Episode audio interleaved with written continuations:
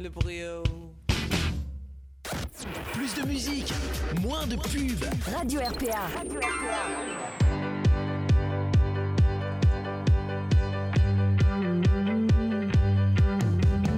Ma sœur, nous avons des cœurs siamois et chaque coup que tu reçois ricoche et me frappe deux fois.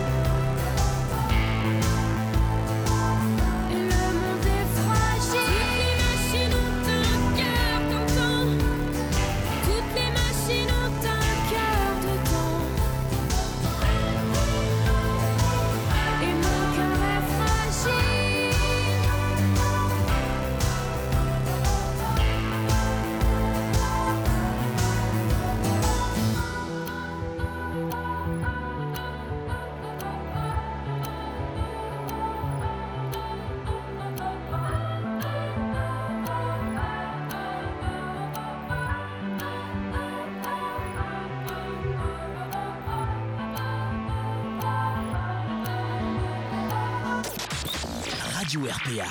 Plus de hits, plus de musique. Welcome, welcome, ladies and gentlemen. Welcome à Skip TV FM comme vous voulez. One two one two. Aski, le rap est démodé, on est loin de l'époque de MOP Aski, le black est surcoté, sa fin est proche, il devrait se mettre sur le côté Aski, si je ne vais pas voter, vont renvoyer ma communauté. Aski, je suis revenu pour tout rafler, dites aux jaloux qui pourront jamais me saboter. Oh.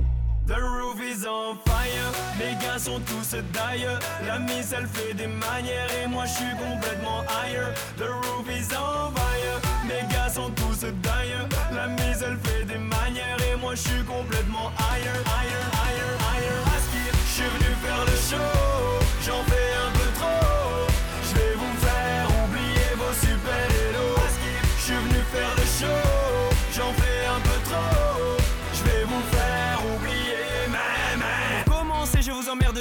J'ai commencé je finirai tout seul. Ils font armes mais ils m'écoutent en douce. Bienvenue dans mon monde où tu peux pas dire pouce T'as pas un rond les gens vont te dire pousse-toi. C'est pas marrant quand tu viens de la brousse. Demande à papa qui s'est fait éclabousser. À peine arrivé on te dit allez ouste. Il y a de l'or mais je me demande où ça. T'es dans la merde si tu t'appelles Moussa. Ils veulent ma peau parce que j'ai dit le mot Je suis comme Michael je me demande who's bad À la base j'ai pas demandé tout ça. Pas là-bas le rap c'est nous on ne bouge pas. Pa, pa, pa. Ça tire mais ça ne me touche pas. Bla bla bla. Le forum sur Bouska The roof is on fire, mes gars sont tous d'ailleurs. La mise elle fait des manières et moi je suis complètement higher The roof is on fire,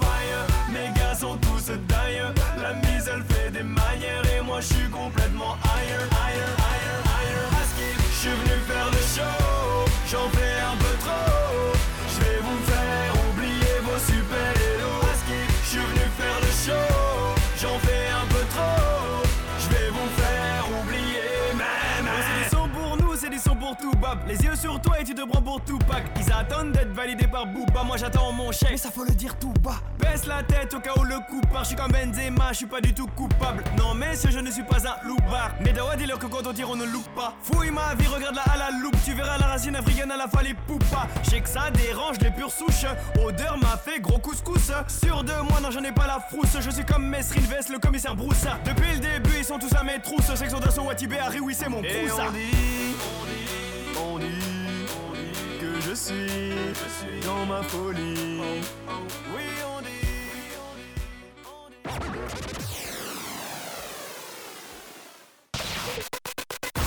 RPA, la radio du pays d'Arles.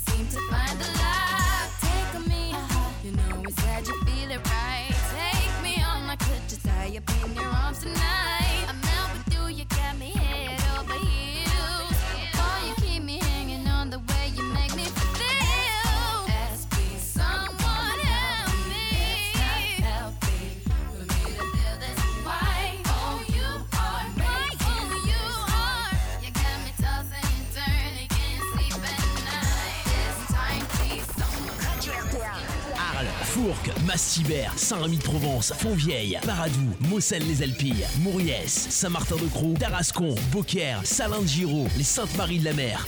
Tout le pays d'Arles écoute Radio RPA.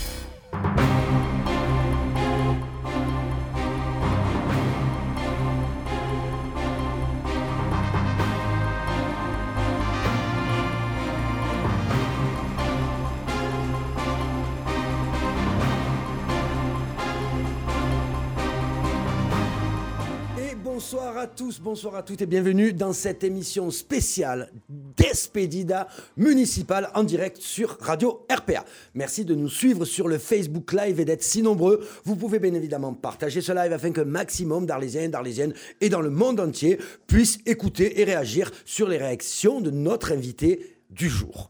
Je retrouve ce soir encore mes compagnons de route, comme euh, chaque émission un peu spéciale, un peu politique. Et ce soir, monsieur Stéphane Del Corso, l'apoderado de la radio RPA.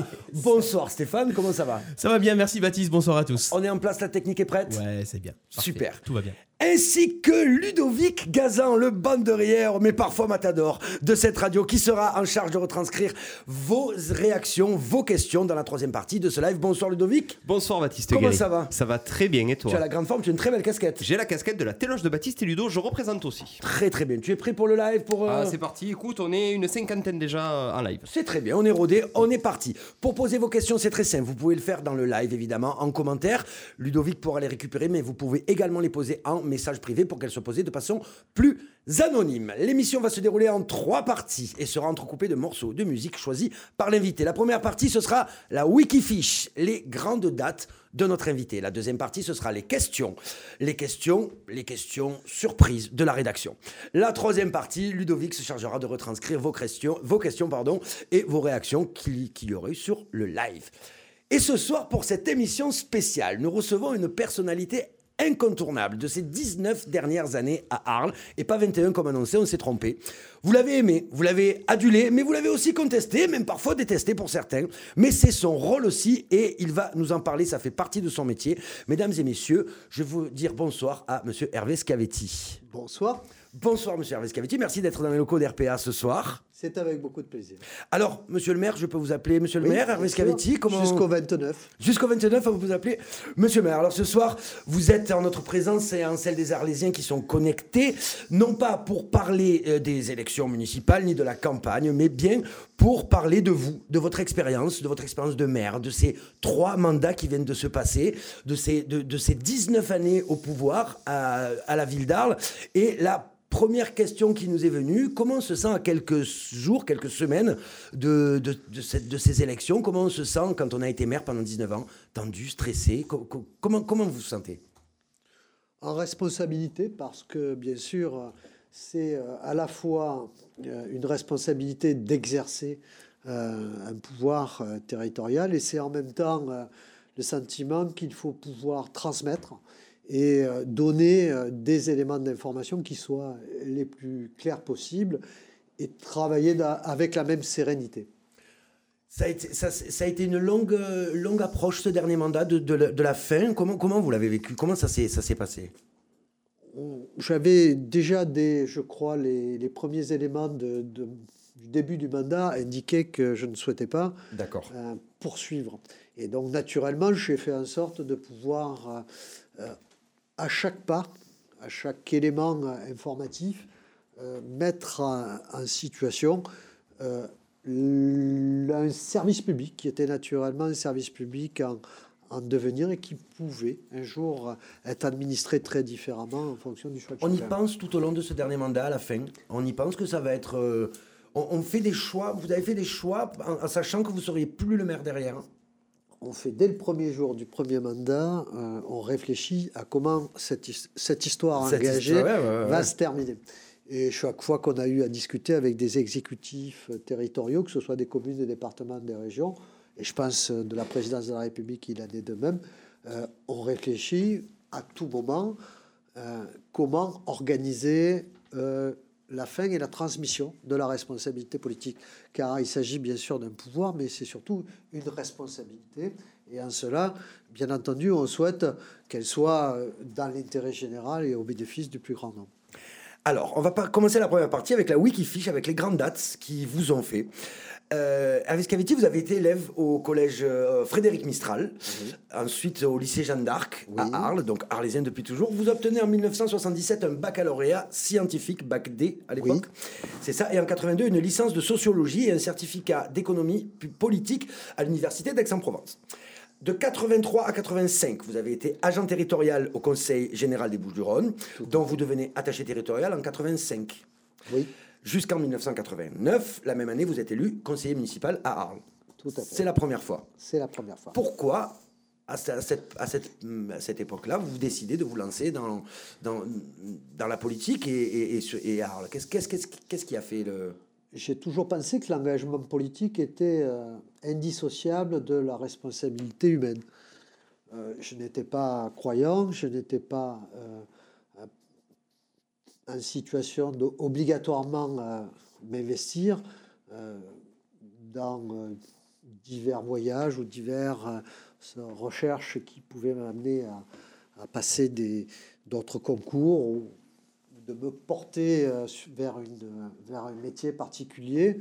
Mon engagement premier, dès après 68 euh, à Paris, a été, puisque j'étais à Paris à ce moment-là, en 1974, a été de connaître la société. C'est pour ça que j'ai fait des études de sociologie et donc de m'engager dans la société avec ce qui était mon capital culturel et politique, euh, celui de ma famille.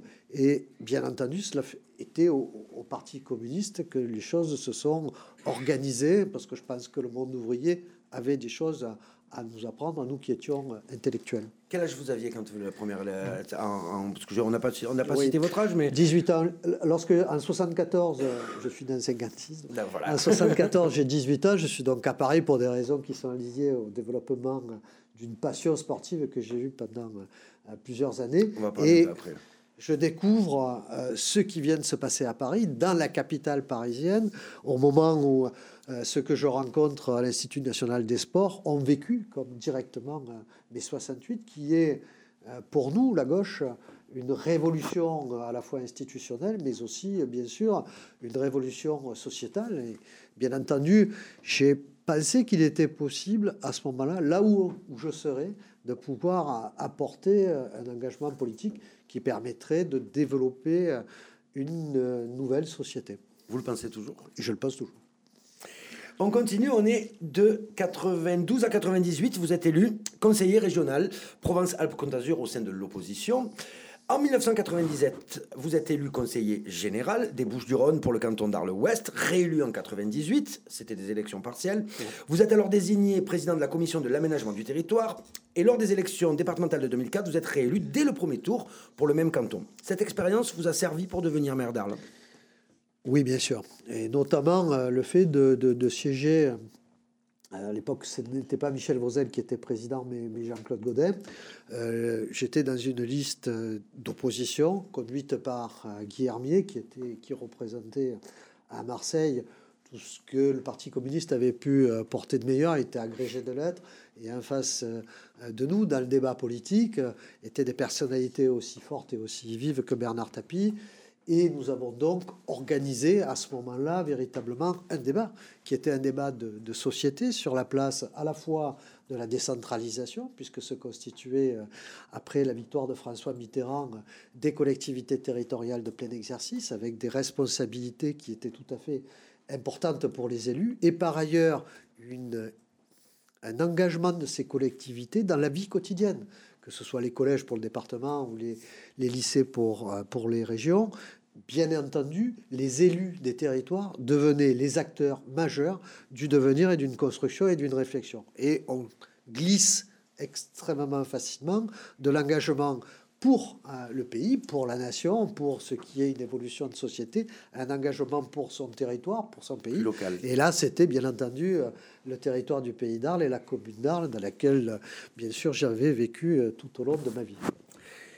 On continue donc de 95 à 2001. Vous étiez donc premier adjoint au maire d'Arles, d'abord de Michel Vauzel, puis de Paolo Tueschi, chargé de l'urbanisme. Oui, j'ai toujours pensé que la gauche pouvait exercer des responsabilités dans la mesure où elle était unie. Et euh, en 1995, lorsque Michel Vauzel m'a proposé de devenir euh, premier adjoint, son premier adjoint, nous l'avons fait, euh, je crois, d'une façon tout à fait nouvelle. Et je pense que nous étions, avec ce qui nous accompagnait, nos formations politiques respectives, exemplaires.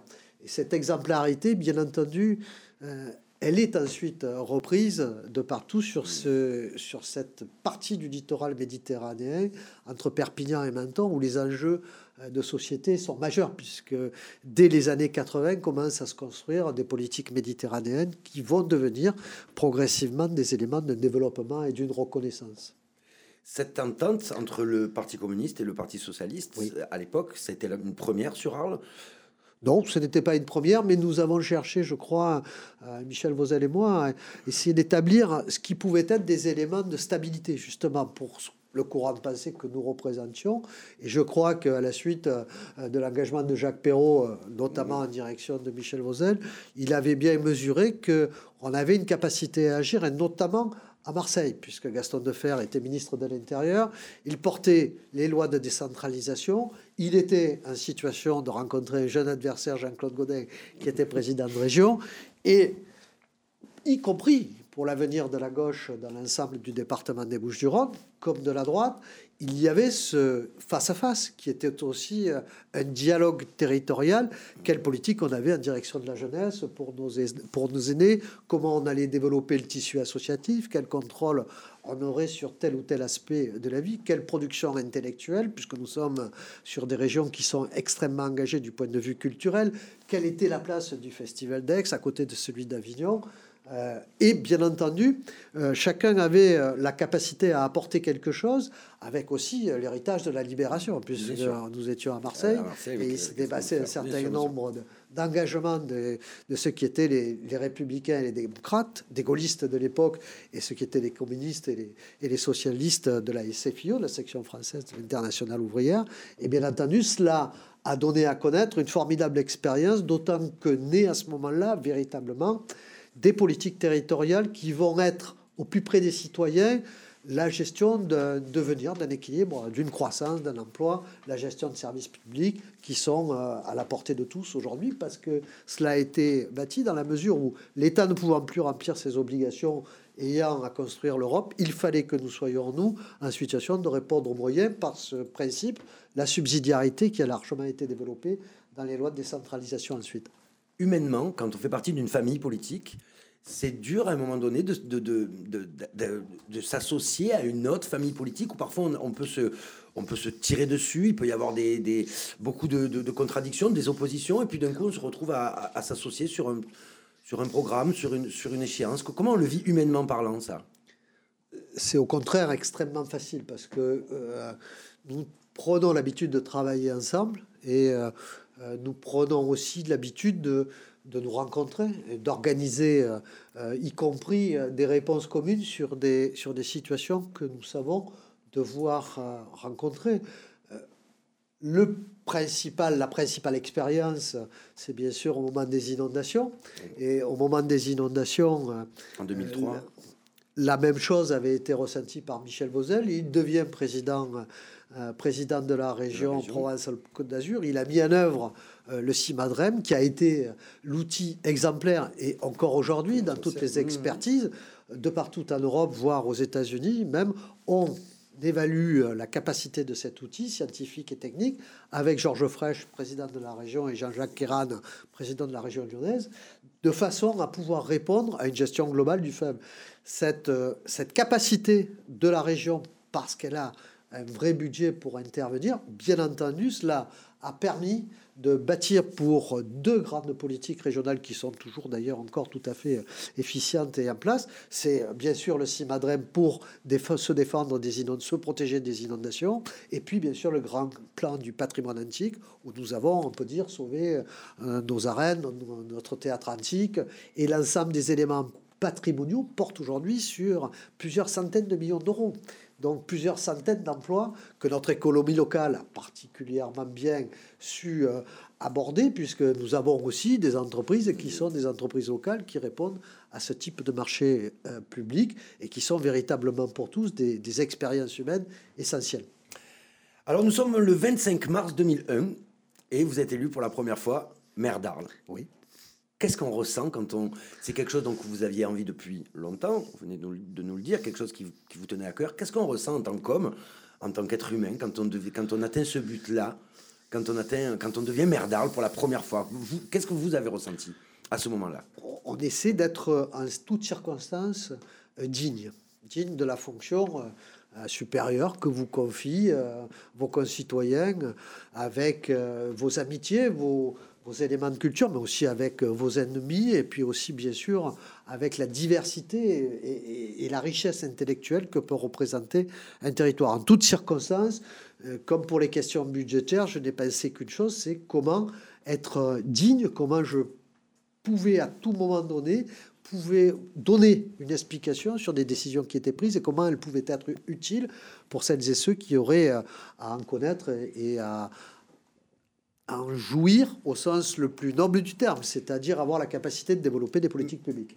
Mais, en temps, mais le, le le- quand vous êtes devant votre ord- ordinateur ou écran de télé, quand vous apprenez ou par téléphone que vous êtes maire d'Arles, à ce moment-là, on pense à quoi? La première pensée, ça a été quoi de- lors du premier mandat? On pense bien sûr à, à- aux circonstances euh, familiales, politiques qui vous ont amené à être dans cette, euh, dans cette situation. Et donc c'est bien sûr des, des- des aventures personnelles, humaines, euh, qui sont euh, bien entendu du domaine euh, du privé et familial, mais c'est aussi, et bien sûr, une construction politique. Que vous n'êtes pas vous-même, vous représentez Oui.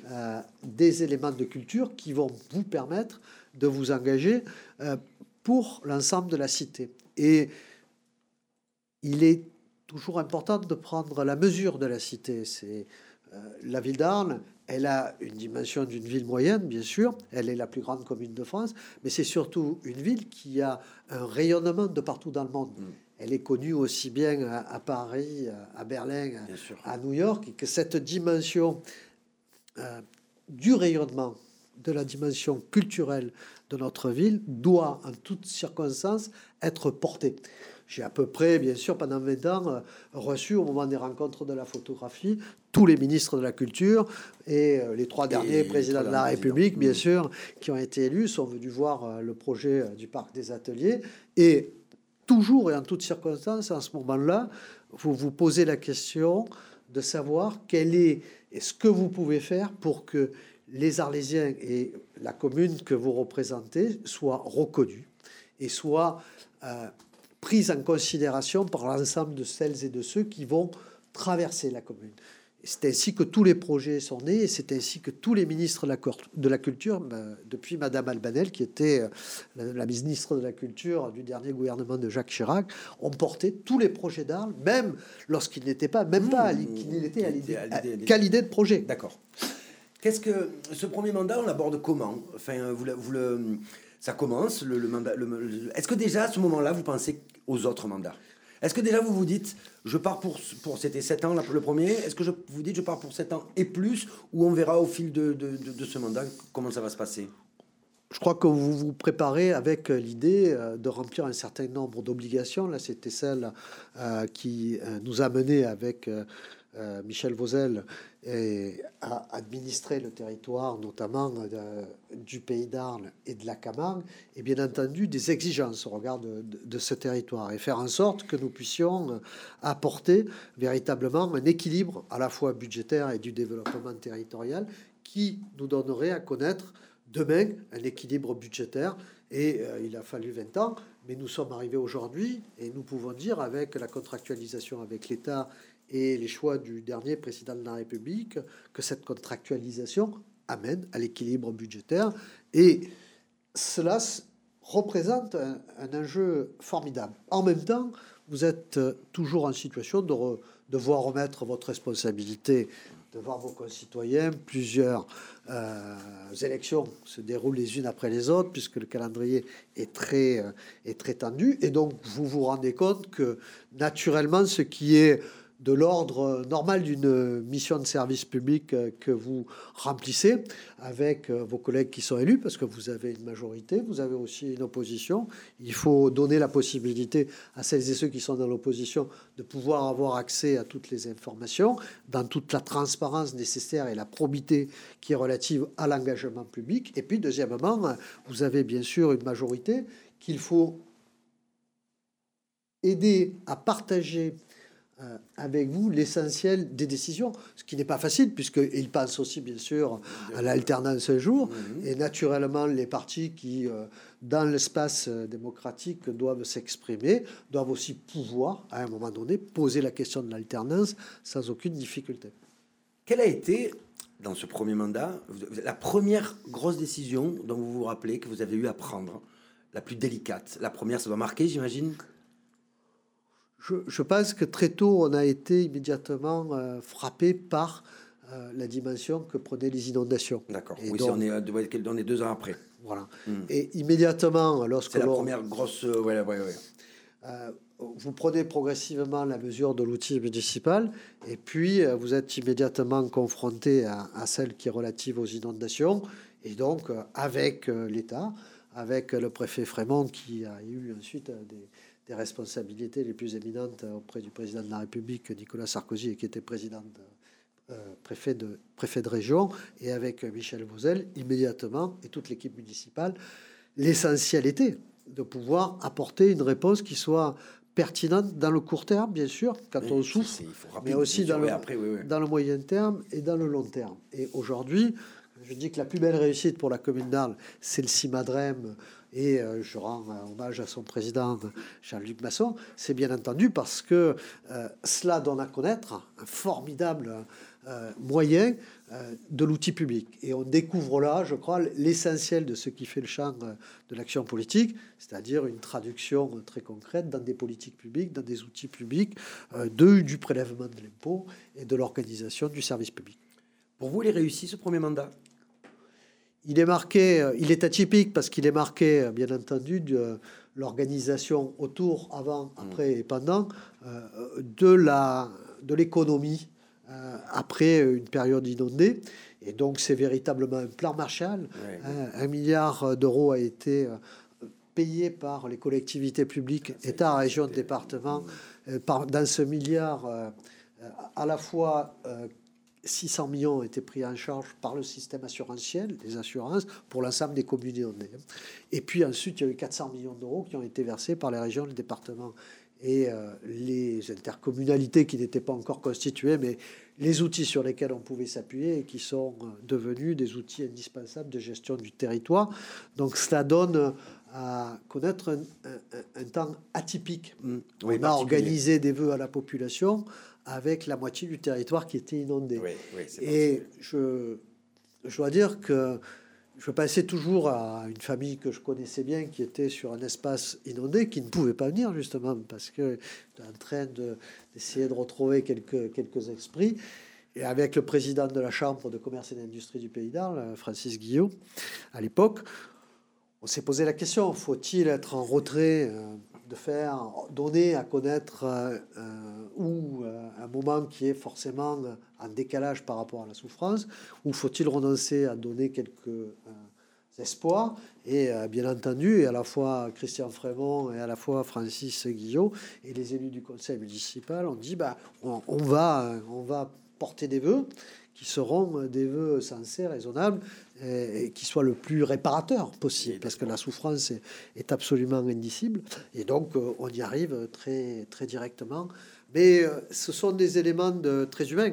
Et comme toujours, d'ailleurs, euh, la, vie euh, et l'engagement politique est quelque chose de particulièrement humain, puisqu'il suffit euh, toujours de se retrouver euh, et de se rendre compte qu'on est, qu'on est nu, qu'on est tout seul à apporter des réponses, seul au sens... euh, Oui, au sens euh, propre, enfin, ça, figuré, se- propre, ça c'est- renvoie à soi-même, à la responsabilité. Et il faut, dès, dès le début, accepter euh, la responsabilité, être là tous les matins. Je me suis réveillé tous les matins du jour des inondations à 4 heures euh, par le souci de, de ceux qui étaient sur le territoire inondé. Et puis me rendre au bureau à partir euh, de ce moment-là et continuer à organiser la réflexion, le lien. Et de la même façon, euh, très très curieusement, on, réfléchissait à comment apporter un soutien euh, intellectuel, euh, moral euh, et physique aussi à ceux qui étaient face aux difficultés. On a mobilisé l'ensemble des acteurs associatifs, notamment les curés des, des différentes églises qui nous ont apporté un soutien. Et on s'est rendu avec les clubs services dans chacune des maisons. Et on s'est rendu compte à ce moment, on se rend compte à ce moment-là qu'en fait, la responsabilité, vous êtes seul à l'exercer. Par contre, ce que vous partagez, c'est les nombreux moments de sympathie, de soutien que tout le monde peut donner à, à- à la vie. Et cela renforce la, la poids de la, de la vie d'Arles par rapport au niveau régional et par rapport à Marseille, la capitale. Et puis ça renforce aussi par rapport à, bien sûr, Paris et tous les gouvernements qui succèdent et qui disent il faut plus que cela se reproduise, quelles rappelle. décisions vont Mmh, être prises, etc., etc. Alors, le 9 mars 2008, vous êtes réélu. Et là, vous êtes réélu premier tour du scrutin avec 57,65% des voix, si je ne dis pas de bêtises. Oui. Avec la liste Vivre Arles. C'est une fierté à ce moment-là d'être élu au premier tour. Voilà, c'est là, je crois, qu'il y a une- véritablement une, une réflexion sur la construction politique. C'est-à-dire que Vous vous vous y attendez à être élu à ce moment-là, vous vous attendez à être élu au premier tour. On, on peut s'y attendre à ce genre de choses? Non, jamais on, enfin, on, on vous le dit à côté Oui. de vous parce qu'on on voit bien que la, la situation se présente ainsi, mais euh, les, les analyses sont, sont toujours assez pertinentes euh, et notamment au niveau local, c'est assez facile d'appréhender les choses. Mais euh, c'est surtout que c'était une volonté de toute la gauche de se réunir dès le Mmh. Il premier des, tour. voilà, dès le premier tour, la gauche était rassemblée. Voilà. Et on avait le- le- la discussion avait été extrêmement forte. Michel Vauzel devait euh, ou venait d'être d'être réélu euh, président de région. Par ailleurs, donc il s'agissait de poursuivre le programme de défense contre les inondations et pour la sauvegarde du patrimoine et le développement de la vie culturelle. Et troisièmement, la gauche avait la même volonté à la région et dans la commune de porter euh, son renouvellement. Et donc naturellement, les collègues et, et- et ceux qui ont eu des responsabilités de part et d'autre ont demandé à reconduire cette même majorité. Alors 2008-2014, deuxième mandat. Euh, comment on l'aborde ce deuxième que- Comment vous l'avez abordé? Il y, a, il y a un moment où vous êtes en sécurité, serein, c'est plus facile que le premier? On est sur une On cherche- continuité? On cherche toujours à connaître le, le calendrier. Euh, on- et là, en l'occurrence, j'ai toujours cherché à connaître le calendrier de ce qui m'entourait, puisque j'ai toujours été dans une situation qui n'était pas dominante du point de vue de rapport de force politique. Et lorsque l'on arrive à comprendre quelles sont les préoccupations des autres de ce point de vue, on peut leur faire des propositions qui euh, ont leur agrément et en même temps permettent de, projeter l'action publique. Puisque globalement, il faut euh, dix années pour arriver à porter des décisions politiques qui, euh, permettent de voir une émergence. hein. Euh, on le dit souvent, les présidents de la République ont des mandats qui sont extrêmement courts, 5 ans, on les rend non renouvelables, euh, comparé à, à tous ceux qui ont précédé euh, avec des mandats de 7 ans plusieurs fois renouvelables, c'est complètement déséquilibré. Et je pense qu'il faut, il y a un rythme à la vie euh, politique, il faut euh, deux ans pour monter un dossier, deux ans pour réaliser une grande infrastructure ou, quatre ans, selon, selon le montant et la complexité. Et euh, lorsque vous avez décidé euh, de réaliser l'extension du Louvre, par exemple à Paris, vous ne pouvez pas le faire en un mandat. C'est tout à fait. Et vous êtes euh, très souvent euh, organisé à partir de, de ce sentiment. Et donc, il faut pouvoir le porter, euh, le porter ainsi, c'est dire on prépare les principaux projets en ne sachant pas si on aura la chance ou pas de les inaugurer, mais en restant disponible parce qu'on pense qu'ils sont bons. Et euh, ne pas remettre euh, en cause, pour des raisons euh, qui sont idéologiques, entre guillemets, les choix de, de ceux qui ont, à un moment donné, pensé que la culture était un facteur de développement ou que l'aménagement de telle ou telle zone était pertinent ou pas. Je crois qu'il faut être attentif à, pouvoir prendre en compte euh, la probité de ceux qui se sont engagés dans les décennies euh, au cours des années passées. C'est-à-dire qu'ils ont obligatoirement pensé, réfléchi comme vous, et puis comme moi j'avais eu l'occasion de les rencontrer en plus assez facilement, que ce soit Jean-Pierre Camoin ou que ce soit euh, Jacques Perrault, j'avais aussi rencontré bien sûr euh, Charles Privat, mais c'était euh, la fin de son engagement public et donc il venait que, peu souvent. Mais j'avais très rapidement eu l'occasion de pouvoir voir euh, qu'il y a un rythme propre à la cité qui n'est pas du tout celui euh, de nos concitoyens. Et c'est très juste, il faut respecter ceux des concitoyens et mettre le rythme de la ville euh, au regard des objectifs plus larges. Alors justement, entre 2008 et 2014, un grand projet arrive sur Arles. Oui. À ce moment-là, celui de la tour Oui. de la Fondation Luma. Comment vous le vivez à ce moment-là quand euh, Maya Hoffman arrive et comment ça se passe d'ailleurs? Comment ça se passe? Maya Hoff- Maya Hoffman vous appelle, ça se passe comment? Un coup de téléphone, un mail, euh, salut, bonjour, je voudrais faire une tour au mieux. Comment ça se passe? Comment ça s'est passé? Alors, lorsqu'on a eu la, la- la- la transmission de la responsabilité, euh, lorsque, avec Michel Vauzel, j'ai rencontré ce moment-là, un peu avant, Jean-Pierre Camoin, et je, je l'avais entendu parler des éléments qui étaient relatifs à, à la Tour du Valat. Et puis, oui. c'est le moment où il est président du parc de Camargue, et où il me dit, euh, il y a un certain nombre d'actions privées et familiales qui euh, ne sont pas connues par euh, les Arlésiens, mais qui pourraient donner à connaître un développement. En tout cas, je, je le souhaite, me dit-il. et Essaye, euh, des fois, euh, cela devait se présenter. euh, euh, sachez qu'a priori, ce sont des, des propositions qui sont euh, plutôt euh, très importantes pour, euh, pour la commune d'Arles. Donc, fort de cette, euh, fort de cette, euh, de ce propos, j'ai cherché bien sûr à, à connaître celui qui avait donné naissance au WWF, Luc Hoffman, et qui World avait créé la Tour du Valat, qui est la première réserve privée à côté du parc naturel régional de Camargue. Et il se trouve, bien entendu, que comme c'est ce sont des gestionnaires qui poursuivent plusieurs missions, notamment méditerranéennes, au Ban d'Arguin, en Mauritanie. Il y avait euh, des contacts permanents et la ville d'Arles siège systématiquement au conseil d'administration des différentes, euh, des différentes fondations. Et en le rencontrant, on, est, on avait euh, une différence d'âge qui n'était pas aussi énorme que cela. Il était tout à fait de ceux qui avaient euh, voué leur vie à être dans un contre-pouvoir, puisqu'il défendait la nature, pendant que euh, la famille euh, produisait un certain nombre euh, de, de- de produits qui étaient relatifs à la vie quotidienne de chacun. Et il a consacré pour sa part, avec euh, euh, ses enfants, euh, l'essentiel de sa vie à, la protection de la nature. Et il, est, a reçu la médaille d'ailleurs du ministre de l'Environnement, Kosciusko Morizet, pour toute son œuvre, et il est une référence internationale. Et lorsque je le rencontre, en ayant en tête que Arles représente au-delà de son propre périmètre, mais même du département, voire de la France, une dimension qui est essentielle, je me dis que on est peut-être en train de vivre un moment exceptionnel pour la commune. Et je l'interroge et il m'interroge sur ce moment exceptionnel. Et je, je comprends bien qu'il il va y avoir un engagement en fonction de ce qui est leur culture, leurs Mhm. éléments de culture, c'est-à-dire à la fois sur l'outil de protection de la nature, euh, et puis aussi, bien sûr, sur l'autre domaine que l'on connaît moins, c'est euh, celle relative à leur engagement pour la ville, et notamment pour les acteurs de la ville dans le domaine de la culture, et notamment de la photographie. À ce moment-là, Maya Hoffman n'intervient pas dans les débats. Pas-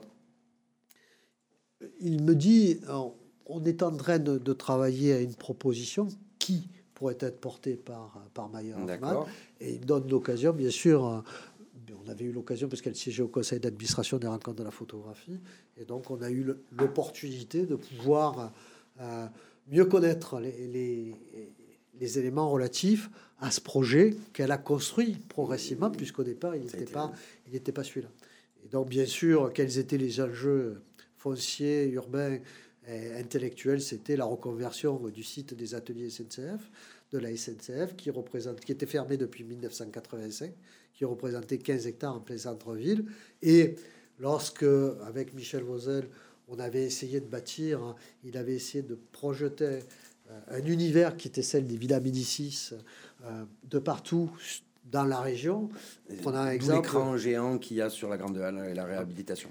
Et donc, à partir de ce moment-là, l'idée a été construite avec les partenaires publics d'avoir une charge partagée de ce projet et de transfert de l'École nationale de la photographie, qui a été une maîtrise d'ouvrage du ministère de la Culture, ce qui est extrêmement rare en direct, avec la prise en charge par la région Provence-Alpes-Côte d'Azur la moitié de son coût. Et cela a donné une, pour la première fois l'idée qu'on était en train de basculer dans un autre univers, celui qui nous mettait dans un 21e siècle avec une capacité architecturale tout à fait euh, extraordinaire. À ce moment-là, vous sentez, vous savez, vous sentez que ça va être un projet fabuleux qui va rayonner dans le monde entier, mais en même temps, vous savez aussi que ça risque de ne pas être vous qui l'inaugurera. Enfin, comment on le vit ça, On- ça Ça fait partie des, des- des choix pour faire un troisième mandat ou Ah, Absolument pas. Euh, il faut avoir euh, la- euh, l'honnêteté de, de se dire que lorsque l'on engage une politique publique, d'abord, elle peut échouer. Bien sûr, oui, D'abord, oui, on peut se tromper. J'aurais pu me tromper en faisant ce choix-là, mais je suis content de ne pas m'être trompé. Deuxièmement, euh, bien sûr, on l'accompagne par le, les plus grande sécurité euh, budgétaire. Et puis, troisièmement, parce que euh, l'économie euh, du bâtiment, des grands architectes comme Franck Guéry, des grands projets mondiaux autour, autour de la culture, on ne les maîtrise pas par définition. C'est de surprise en surprise que l'on voit émerger des, éléments qui sont tout à fait nouveaux. Et on essaie de faire en sorte que euh, ça soit organisé pour le rendre accessible. Bien sûr, et c'est légitime, immédiatement, la préoccupation, c'est de, de rendre le débat possible au conseil municipal. Oui. De rendre les enjeux budgétaires compatibles avec ceux de la Mmh. ville. Je n'avais la capacité d'engager annuellement que 500 000 euros d'investissement sur un site qui serait au total des investissements. euh, Et je rends hommage à, à Philippe Pouliken qui m'a permis à cette époque-là de pouvoir bien mesurer, de pouvoir bien comprendre, de créer l'outil. Et donc on a créé l'outil. Et encore euh, avant euh, de laisser la responsabilité à d'autres, on a adopté au conseil municipal en même temps que le budget le dernier bilan de la zone d'aménagement concerté avec la part publique et la part privée. Et bien entendu, essayer aussi de faire euh, ce qui est très intéressant, c'est de projeter la culture des politiques publiques françaises dans l'univers suisse, qui est aussi à la fois proche et à la fois éloigné, et de voir combien euh, les choses peuvent se passer euh, dans la mesure où c'est des projets partagés très simplement et, d'une façon formidable. Et quand je pense toujours de la même façon, euh, et donc j'étais assis à mon bureau quand le collaborateur de, Maya Hoffman et Luc Hoffman m'ont appelé et m'ont dit euh, si le choix de l'architecte c'est Franck Guéry, est-ce que ça va Hervé? Bien sûr, celui de Bilbao, ça va très bien. pire. Et qu'il y avait déjà des guéris sur Arles. Il y avait donc, déjà euh, des non, non, guéris. mais C'est important Et- de le souligner. et oui. Non, mais Et d'ailleurs, immédiatement, on a interrogé. Vous avez été interrogé plusieurs C'est fois. vrai, c'est vrai, c'est vrai. On a souvent cru que c'était mon oncle. Et de- deuxième, euh, deuxième, pas sur RPA. hein, deuxième, Non, Stéphane, Messi, le cœur. Deuxièmement, vous, vous, vous, vous organisez les choses pour euh, mesurer euh, que les choses sont possibles. J'ai immédiatement, puisque euh, le maire de Marseille on était en train de préparer euh, les éléments qui étaient relatifs à, euh, Marseille, capitale européenne de la culture. en plus, bien sûr. Prévenir qu'il y avait ce projet-là qui faisait émergence et que donc je souhaitais le défendre partout où on portait la candidature de Marseille et d'Arles. Deuxièmement, à celui qui euh, organisait, parce que c'était euh, une convention ferroviaire régionale de par le Avec, programme le- régional des transports, et donc euh, savoir s'il y avait l'accord. Et puis bien sûr, je l'ai fait aussi auprès du président du conseil départemental pour être certain qu'il n'y aurait pas de défaillance et qu'on resterait bien dans des limites euh, satisfaisantes pour pouvoir bâtir le projet. Et puis après, on va le défendre au ministère de la Culture parce que la photographie, c'est bien sûr pour Paris, c'est Paris Photo et puis Arles. Et donc, est-ce que le projet Et euh, là, je dois dire que euh, Frédéric Mitterrand euh, et, et- et- et la ministre qui lui a succédé ont été des, des soutiens du point de vue du ministère de la Culture. Jamais le ministère de la Culture n'a euh, n'a pas donné son, son, son appui, son, son coup de main pour, la aider à comprendre et la réalisation. Et chacun des présidents est venu mesurer quel était le, le degré de transformation de la cité arlésienne. Donc ça nous amène en 2014 où vous êtes élu pour votre troisième mandat, poste que vous occupez encore aujourd'hui. Pourquoi un choix d'un troisième mandat? Ça va dans la, j'imagine, dans la continuité de tous de- des deux premiers, ou, ou- parce qu'à une, à une période, on pensait, on, on s'est posé la question à la fin du deuxième mandat si vous représentiez un troisième mandat. Même vous, vous-même, vous vous êtes posé la question je fais un troisième mandat, je le fais pas. Euh, Je ne crois pas. Je, me suis euh, euh, basé sur la situation nationale qui permettait de porter les projets d'art. Et donc, après, après la, présidence de Nicolas Sarkozy, il y a eu François Hollande. Et après François Hollande, bien sûr, Emmanuel Macron. Et cela correspond à des engagements du président de région et des élus de cette majorité de ce conseil municipal. Je voulais être certain qu'un certain nombre d'éléments seraient engagés avec une sécurité juridique et budgétaire. Car euh, si on pense à une chose tous les jours en se vend, c'est à la fois à la fin de son mandat, mais aussi bien sûr aux équilibres d'équilibre budgétaire. Il faut se trouver dans une situation où vous avez siégé, où vous avez le soutien de l'État, et je dois dire que là encore, euh, j'ai eu euh, de la part de toutes les grandes collectivités territoriales un soutien sans faille sur tous nos projets, sinon il n'aurait pas été possible. Et donc je trouvais que installer les choses et installer les dossiers dans ce troisième mandat permettait de livrer un outil du parc des ateliers qui n'est pas fini, bien sûr, mais qui permettait euh, de définitivement porter sur un développement économique qui serait pas forcément inintéressant pour les Arlésiens. Parce qu'on peut se dire c'est le troisième mandat, vous saviez que c'était le dernier, comme vous l'avez dit, euh, vous avez- on peut se dire c'est le dernier, on lâche, on ouvre les vannes, on, on peut, on s'en fiche quelque part de laisser la ville un peu endettée, mais on s'est fait plaisir. Euh, co- comment on arrive à avoir un- une gestion comme ça, sans, sans, sans aller trop loin bien évidemment, mais, mais de ne pas, de pas craquer, j'ai envie de dire, euh, en disant bon bah allez, on y va. Naturellement, lorsque on, a une préoccupation première, c'est de voir comment euh, on peut être mis en difficulté. Bien entendu, le, le budget, quelle que soit la responsabilité que l'on a, est euh, l'élément euh, central. Et puis, C'est la base. Quand vous discutez après avec le préfet ou avec le trésorier payeur régional, bien évidemment, ou avec le ministère, avec la direction générale des collectivités euh, euh, locales, bien entendu, à Paris, au ministère de l'Intérieur, bien entendu, euh, vous avez des, éléments qui sont formels. C'est-à-dire que si vous ne pouvez pas dire euh, nous sommes passés de tant d'agents à, à, tant, si euh, nous avons telle charge particulière qui n'existe pas ailleurs, et nous avons tel projet qui est naissant euh, et qu'il faut absolument concrétiser, vous ne pouvez pas réaliser vos projets. Donc, l'essentiel du temps est consacré, euh, et y compris donc l'engagement sur trois mandats, est consacré à bâtir un projet politique qui correspond, qui est validé ou pas par les Arlésiens. Et je trouvais que les éléments à la fois euh, qui étaient ceux qui siégeaient au sein du conseil municipal dans, dans la majorité, mais bien sûr aussi dans l'opposition, étaient en compétence. Deuxièmement, que les engagements et les clés de financement étaient, euh, quel que soit le cas de figure politique qui pouvait se présenter, être certains pour ceux qui prendraient la succession, et que donc nous avions atteint un certain nombre d'objectifs, la baisse du chômage, l'équilibre budgétaire et euh, le développement des grands projets, et que donc c'était euh, en quelque sorte une, une possibilité de, de jouer gagnant si on, on partait pas, Oui. si on partait de suite. Parce que euh, il fallait pas s'enorgueillir après euh, des lauriers. C'est toujours des, des mauvais choix que l'on fait pour essayer de se maintenir.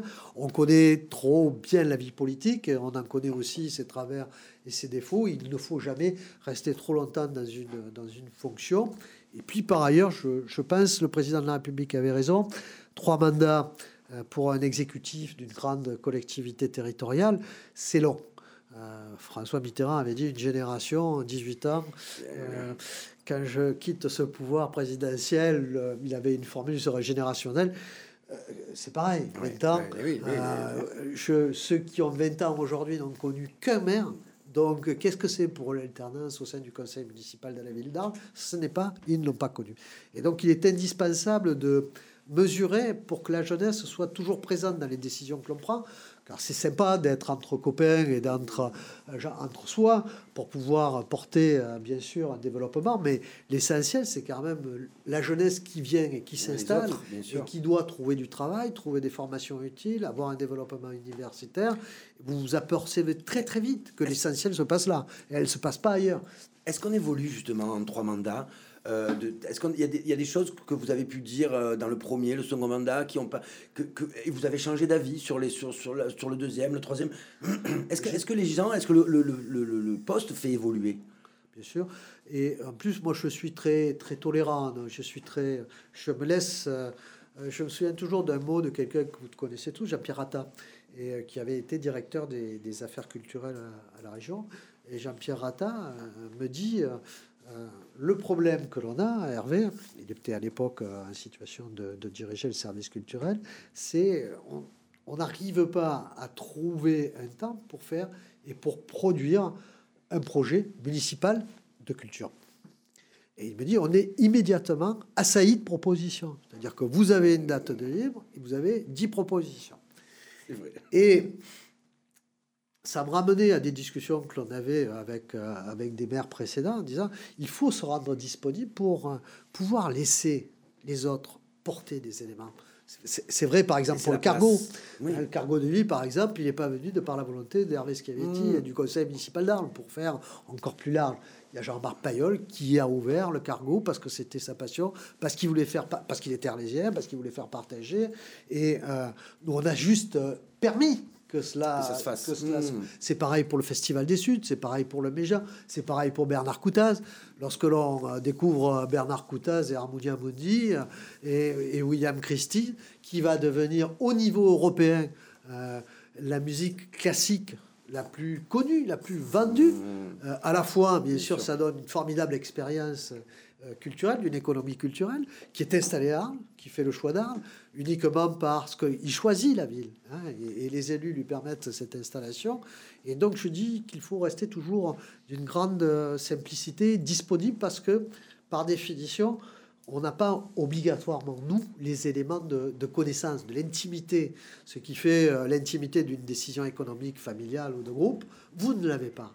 Pourtant, vous êtes confronté tous les jours à ce type de décision. Et il faut donner la possibilité, non pas d'orienter, bien sûr, mais surtout qu'elle se, qu'elle se passe, qu'elle s'organise, qu'elle se Mmh, pose. Le temps, euh, vous l'avez, si vous avez fait les choix ouais. pertinents. Et deuxièmement, vous pouvez permettre le développement. Je prends, prendre un autre exemple, c'est par exemple la montée en, en première division de la C1. Euh, Vous imaginez bien que euh, jamais, pour avoir connu euh, la CA quand elle était en deuxième division du temps de Charles Privin, avec tous ceux qui travaillaient au Crédit Agricole, que dans le football professionnel français, avec les- les- l'organisation oui, de ce football hein. professionnel, ce n'était pas accessible pour une ville comme Arles. Il se trouve que le hasard de l'histoire de la ville, des engagements et des connaissances font que Patrick Chauvin réussit cette formidable avancée, enfin, cette formidable expérience. Est-ce qu'il fallait refuser l'expérience? Non. Pour autant, il ne fallait pas empêcher que le développement se passe. Exactement. Il fallait être certain que l'on aurait euh, ensemble à la fois un conseil municipal qui serait solidaire de ses dirigeants sportifs et en même temps qu'il ne les qui perdrait pas les Arlésiens dans des dédales de propositions d'une professionnalisation. C'est un choix qui paraît pas simple comme ça, mais c'est un choix qui implique énormément derrière de, de faire monter un club en, en Ligue 1. Enfin, c'est. D'ailleurs, on n'a pas pu le faire puisqu'on l'a partagé avec Exactement, Avignon. voilà, oui, oui. Et je suis allé voir, qui s'est fait- Je suis allé voir Marie-Josée Roig, Mmh. qui, avec son adjoint au sport, était président du club de Saint-Étienne, et qui m'ont dit Mais nous, ça nous intéresse que vous veniez, parce qu'on a besoin de donner une image qui Mmh, ne bien soit sûr. pas simplement celle de la culture pour Avignon. Et effectivement, cette opération s'est faite avec le concours de, l'organisme qui gère le football professionnel. Et cela a été d'une simplicité et d'une sincérité absolue. Et je crois que ce qui... euh, euh, et je peux dire que Marie-Josée Roig, comme Cécile après, euh, a été très, très sensible au fait que l'on soit en pleine euh, sincérité, transparence, euh, dialogue. Effectivement, la ville d'Arles, on ne pouvait pas s'associer à l'OM parce que, bien entendu, d'autres enjeux se passaient dans la cité marseillaise. On ne pouvait pas, on n'avait pas obligatoirement la possibilité, puisque le stade était en construction, de s'associer à Istres. Martigues ne me donnait pas la possibilité de m'associer parce que tout simplement leur choix était plutôt tourné vers l'OM, donc pas vers le nord euh, de la France ouais. ou de la vallée du Rhône.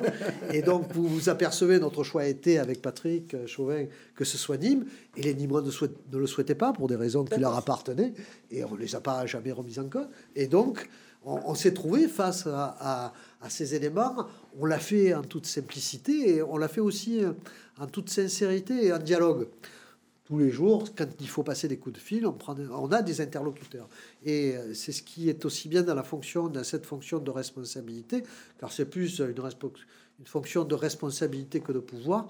On peut euh, prendre conseil, on peut, et il faut pouvoir s'appuyer bien sûr sur les services de l'État. Et je dois dire que jamais aucun service de l'État n'a manqué aux décisions de la commune d'Arles depuis 20 ans. Parce qu'à ce moment-là, on, on- enfin, j'imagine qu'on s'attend pas. C'est pas, c'est pas le genre de choix qu'on s'attend à, prendre. euh, parce que quand on, on décide d'être maire d'Arles, que le club va monter en première Quand vous division. êtes euh, enfin, dans l'opposition, vous vous dites, euh, je me souviens très bien, je, je me posais toujours la question de savoir euh, comment, puisque j'étais dans l'opposition Mmh. euh, avec Jacques Perrault euh, et, Michel Vauzel à Jean-Pierre Camoin, comment il avait pris un certain nombre de décisions qui étaient celles notamment du musée départemental de l'Arlentie.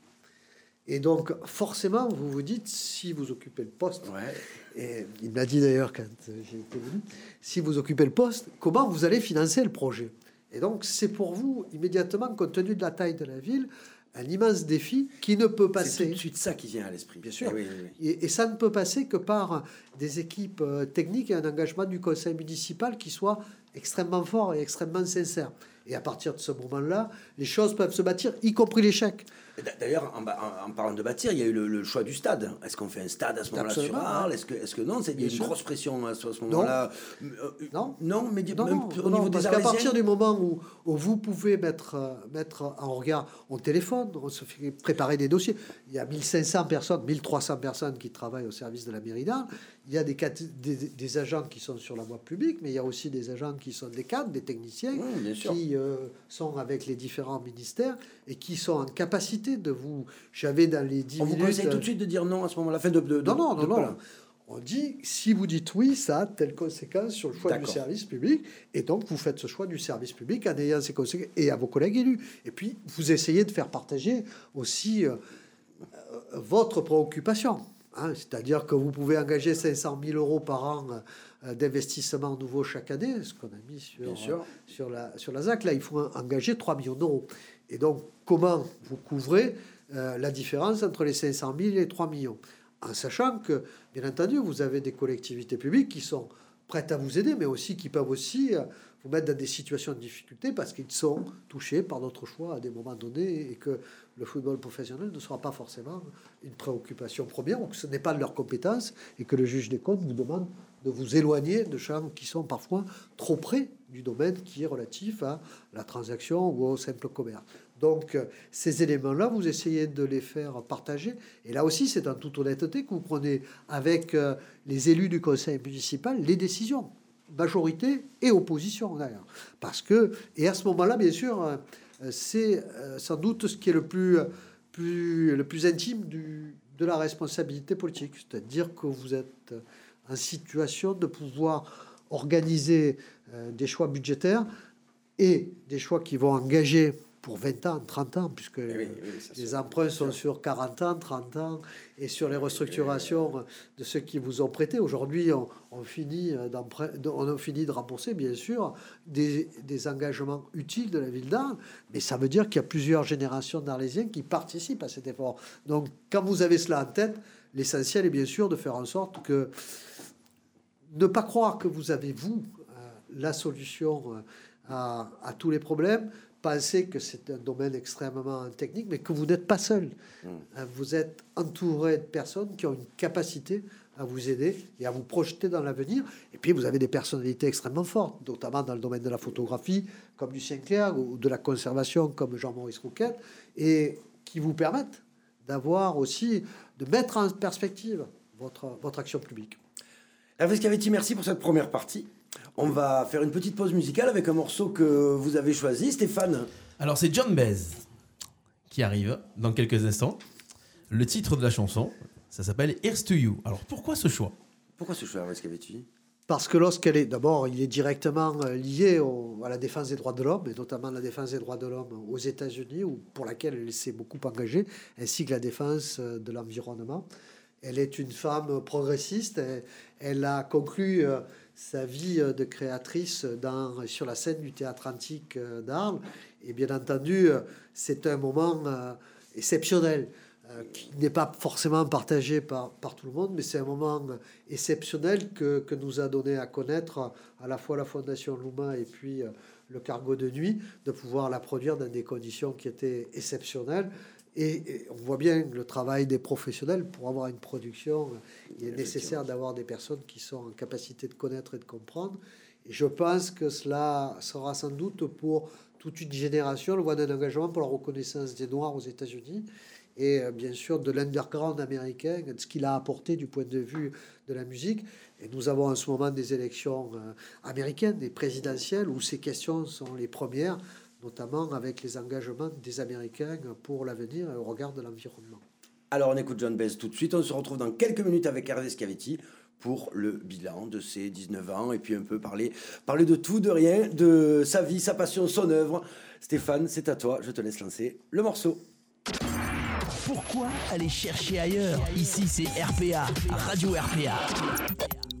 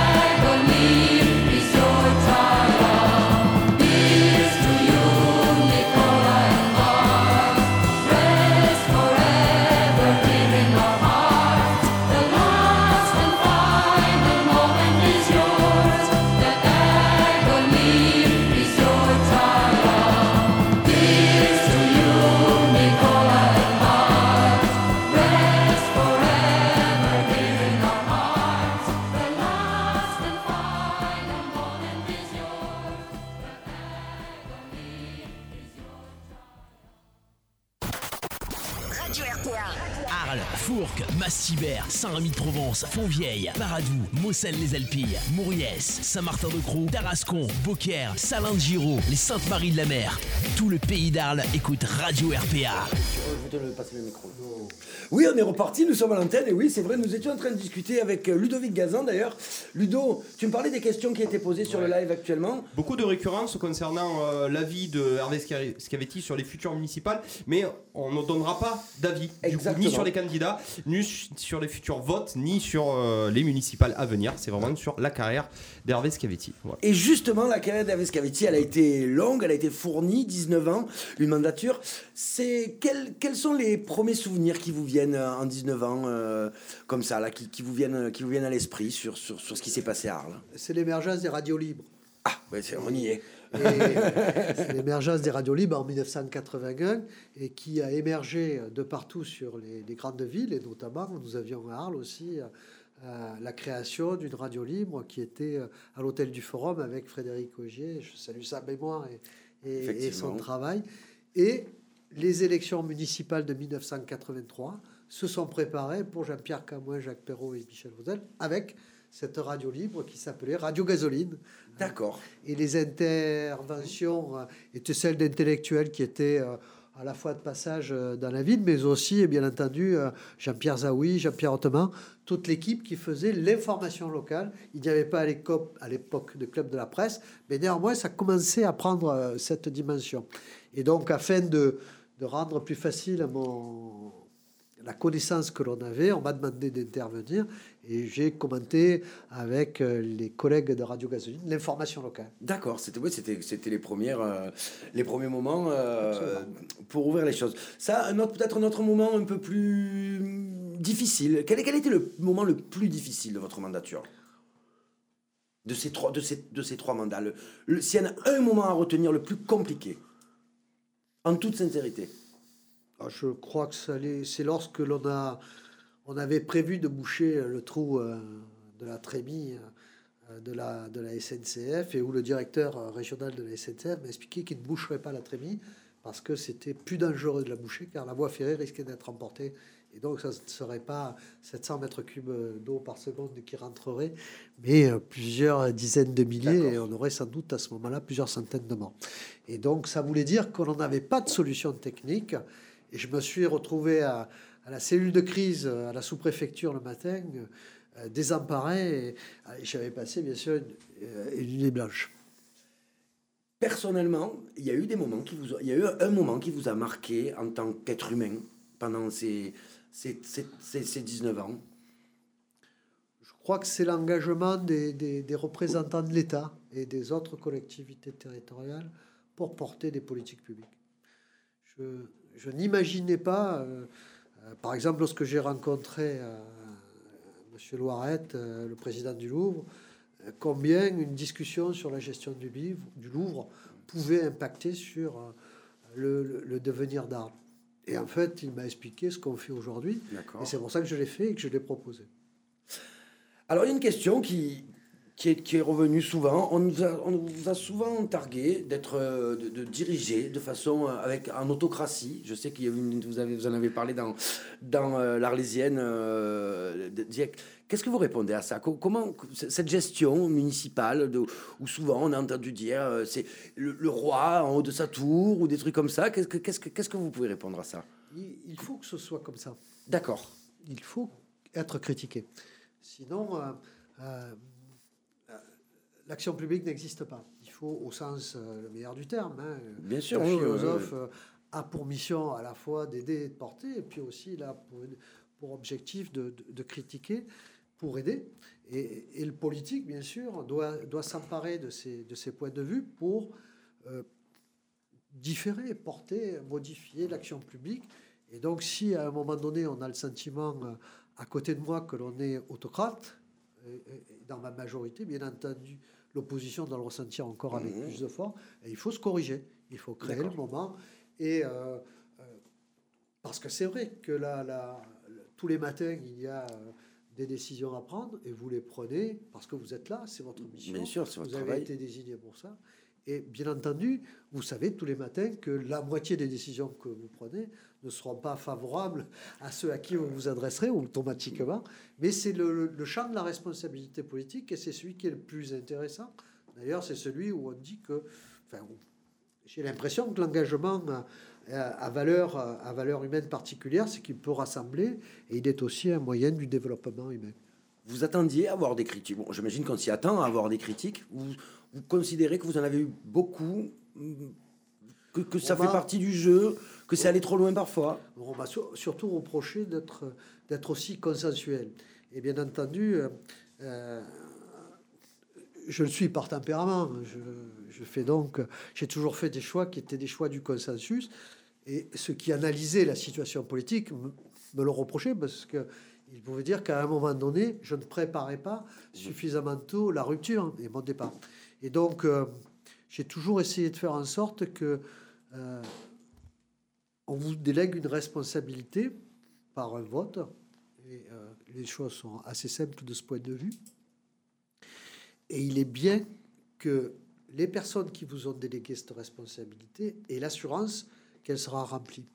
Et donc la recherche d'un consensus est toujours le moment d'appuyer la responsabilité politique, non pas sur un simple point de vue laïque, de gauche, ou, euh, ou de la croyance, ou de la foi, ou ce qui relève d'un point de vue euh, d'intellectuel ou d'un choix technique. Et donc, véritablement faire en sorte que chacun puisse s'y reconnaître, même si, euh, bien entendu, le choix d'un développement consensuel, ça passe par le renoncement à ce que l'on est soi-même, à ce que l'on veut porter dans la société.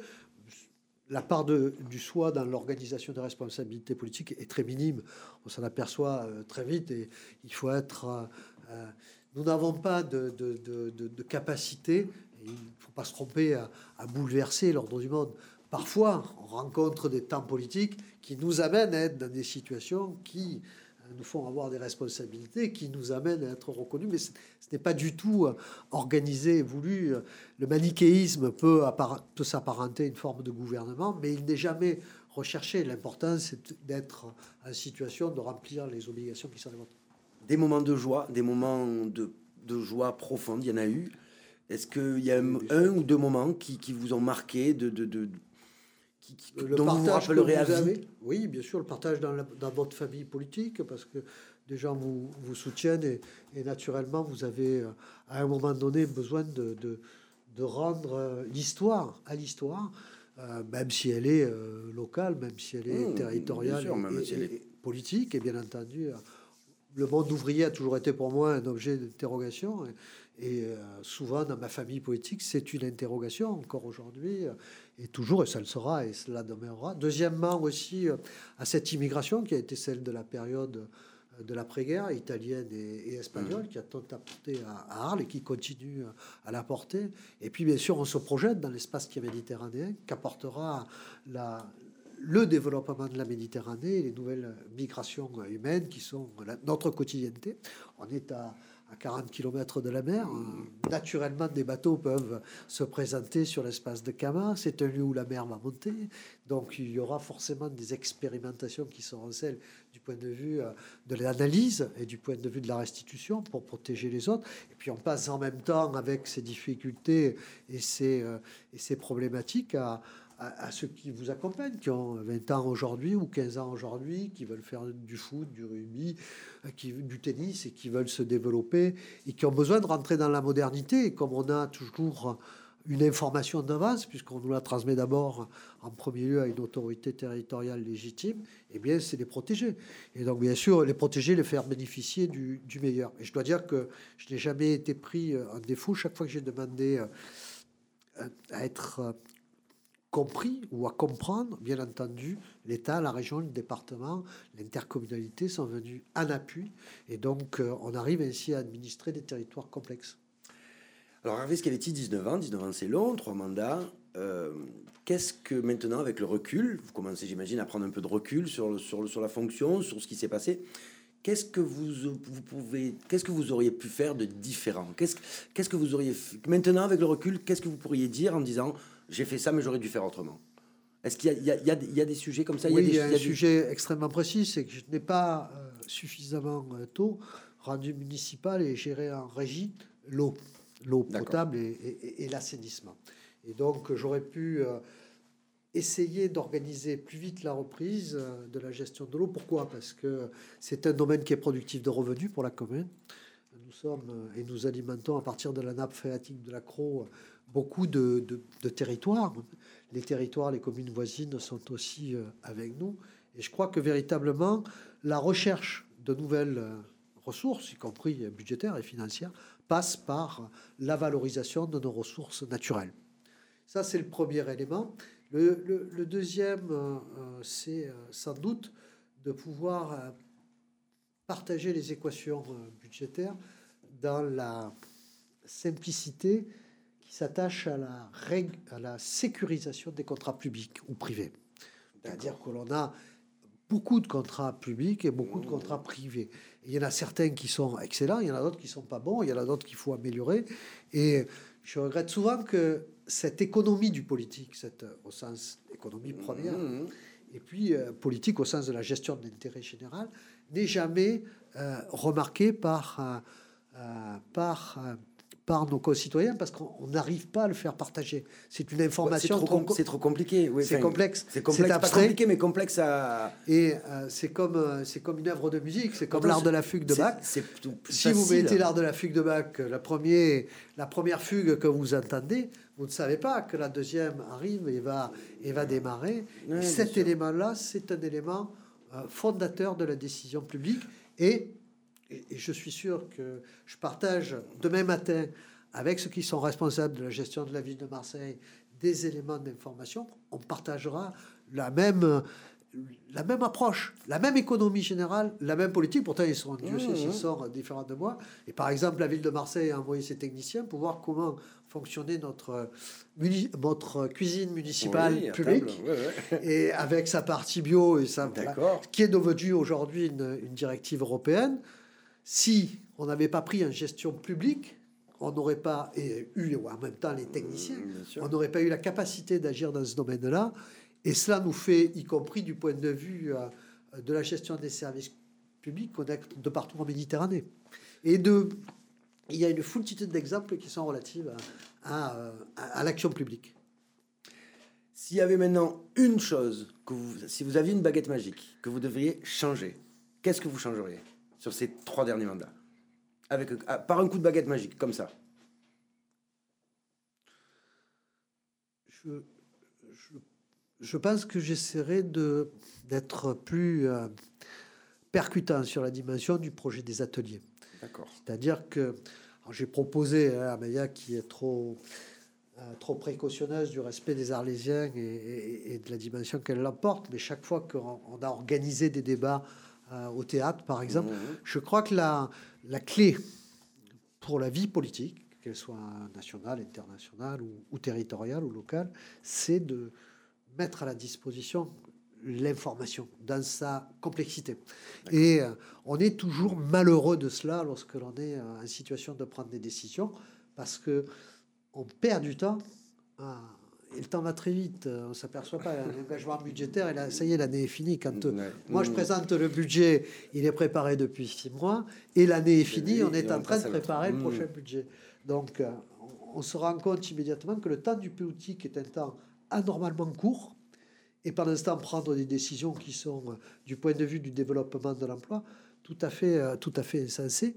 Et donc, si j'avais pu, à un moment donné, permettre de rencontrer beaucoup plus facilement l'architecture, les grands architectes de notre temps, euh, le transformation des sites comme cela se fait dans les grandes capitales européennes, je suis sûr que on aurait eu l'adhésion des Arlésiens, ça, je pense, on l'avait euh, avec la confiance qu'ils font aux équipes municipales successivement, mais c'est surtout que l'on aurait encore plus attiré, comme Bilbao, les feux de la rampe et on aurait dit, tiens, il y a une transformation par un investissement culturel, pourquoi le champ de la culture est-il en train de bouleverser l'ordre du monde?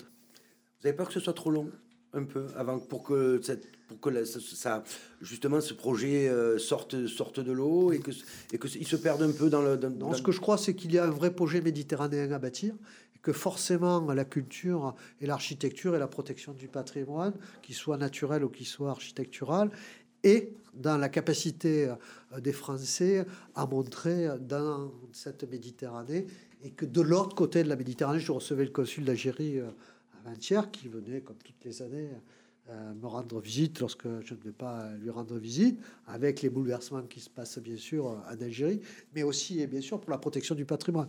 Imaginons que ce que nous avons fait en 1965 avec Jean-Maurice Rouquette, on le fait aujourd'hui avec le ministre de la Culture, qui était candidat aux élections présidentielles, qui est venu inaugurer le Salon du patrimoine il y a quelques années. Et c'est une dimension, c'est un accélérateur de particules.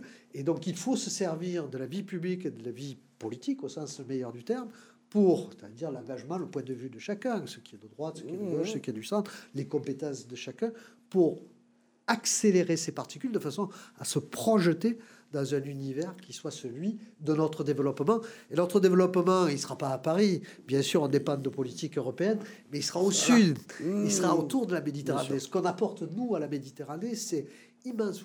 Lorsque l'on a été capitale européenne de la culture, tout le monde nous a demandé euh, quelle était la part spécifique. C'est on a apporté à toute la Méditerranée une expérience de conservation du patrimoine qui n'existe pas. À partir de ce qu'on a fait à Arles il y a 30 ans, aujourd'hui on est en train de bâtir des modèles. Et C'est pour ça que pas, je vous ai parlé du Louvre, c'est parce que aujourd'hui quand on reçoit les plus grandes expositions internationales, cela donne à connaître un développement et une notoriété de la ville qui est sans borne. Justement, vous me parlez de politique, euh, de la vie politique, de la vie personnelle. Hervé Schiavetti, qu'est-ce qu'il va faire après son troisième mandat? Qu'est-ce que c'est une question que tout le monde attend évidemment, mais qu'est-ce que qu'est-ce que vous allez devenir? Au lendemain de ce deuxième tour Bon, on sait Je- que le, il va attendre le temps de. J'ai toujours, si mais- vous prenez le, le premier interview, j'ai toujours euh, dit que mon engagement politique euh, serait au, au- au Parti communiste et donc euh, cela continuera bien sûr au Parti communiste. Deuxièmement, j'ai toujours pensé que les collectivités territoriales, puisque nous n'avons pas de- d'expérience gouvernementale malheureusement, euh, j'ai toujours pensé que celle qui a été celle de 84, de 80, 84 a été extrêmement positive. J'ai eu la chance de siéger avec Guillermier euh, qui avait des responsabilités nationales. Je crois qu'il faut que nous portions cette culture des, des- des politiques publiques dans tous les échelons. Et les échelons, ce sont lesquels? Ce sont, Il y a en 2022 euh, des élections euh, présidentielles, avant il y a des élections régionales et départementales, et encore avant, en septembre, il y a des élections sénatoriales. Donc forcément, je porterai sur- ma candidature euh, en direction de ma fédération, mon organisme, bien sûr. parti euh, départemental, pour, Pour ces trois échéances Non, pas pour ces trois Ah, échéances. je sais pas. les- Non, mais je- Hervé Schiavetti, président de la Ah République. il, y a d'abord- il y a des élus Oui, sortants qui sont, effectivement, ouais, voilà, non, mais bon. qui sont extrêmement compétents et qui auront l'occasion euh, de, de s'exprimer et de, et de solliciter le, le Ça aurait suffrage. été un buzz là. là, on était pas mal. Non, non, mais non, il y a- non, mais oui, oui, mais pourquoi pas? Voilà, il n'y a pas de buzz possible. Non, mais je veux dire, Voilà. la, construction a politique est trop complexe pour pouvoir euh, ne pas poser des actes qui n'ont pas été réfléchis plusieurs années avant. Sinon, la complexité du, du politique ne vous permet pas euh, de l'organiser.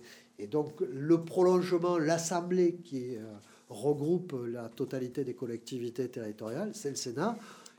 La société française a décidé de conserver ce bicamérisme. C'est un choix qui lui, qui lui appartient. Il peut en être fait d'autres, mais puisqu'il existe, bien entendu, je pense que les villes moyennes ont euh, une part de culture à apporter, culture de politique publique et de débat qui est propre, et on le voit bien, et qui n'appartient euh, qu'à nous. Le président du Sénat le dit tous les jours. J'ai rencontré à plusieurs reprises la ministre de l'Aménagement, Madame Gouraud, avec qui nous avons l'opération Cœur de Ville.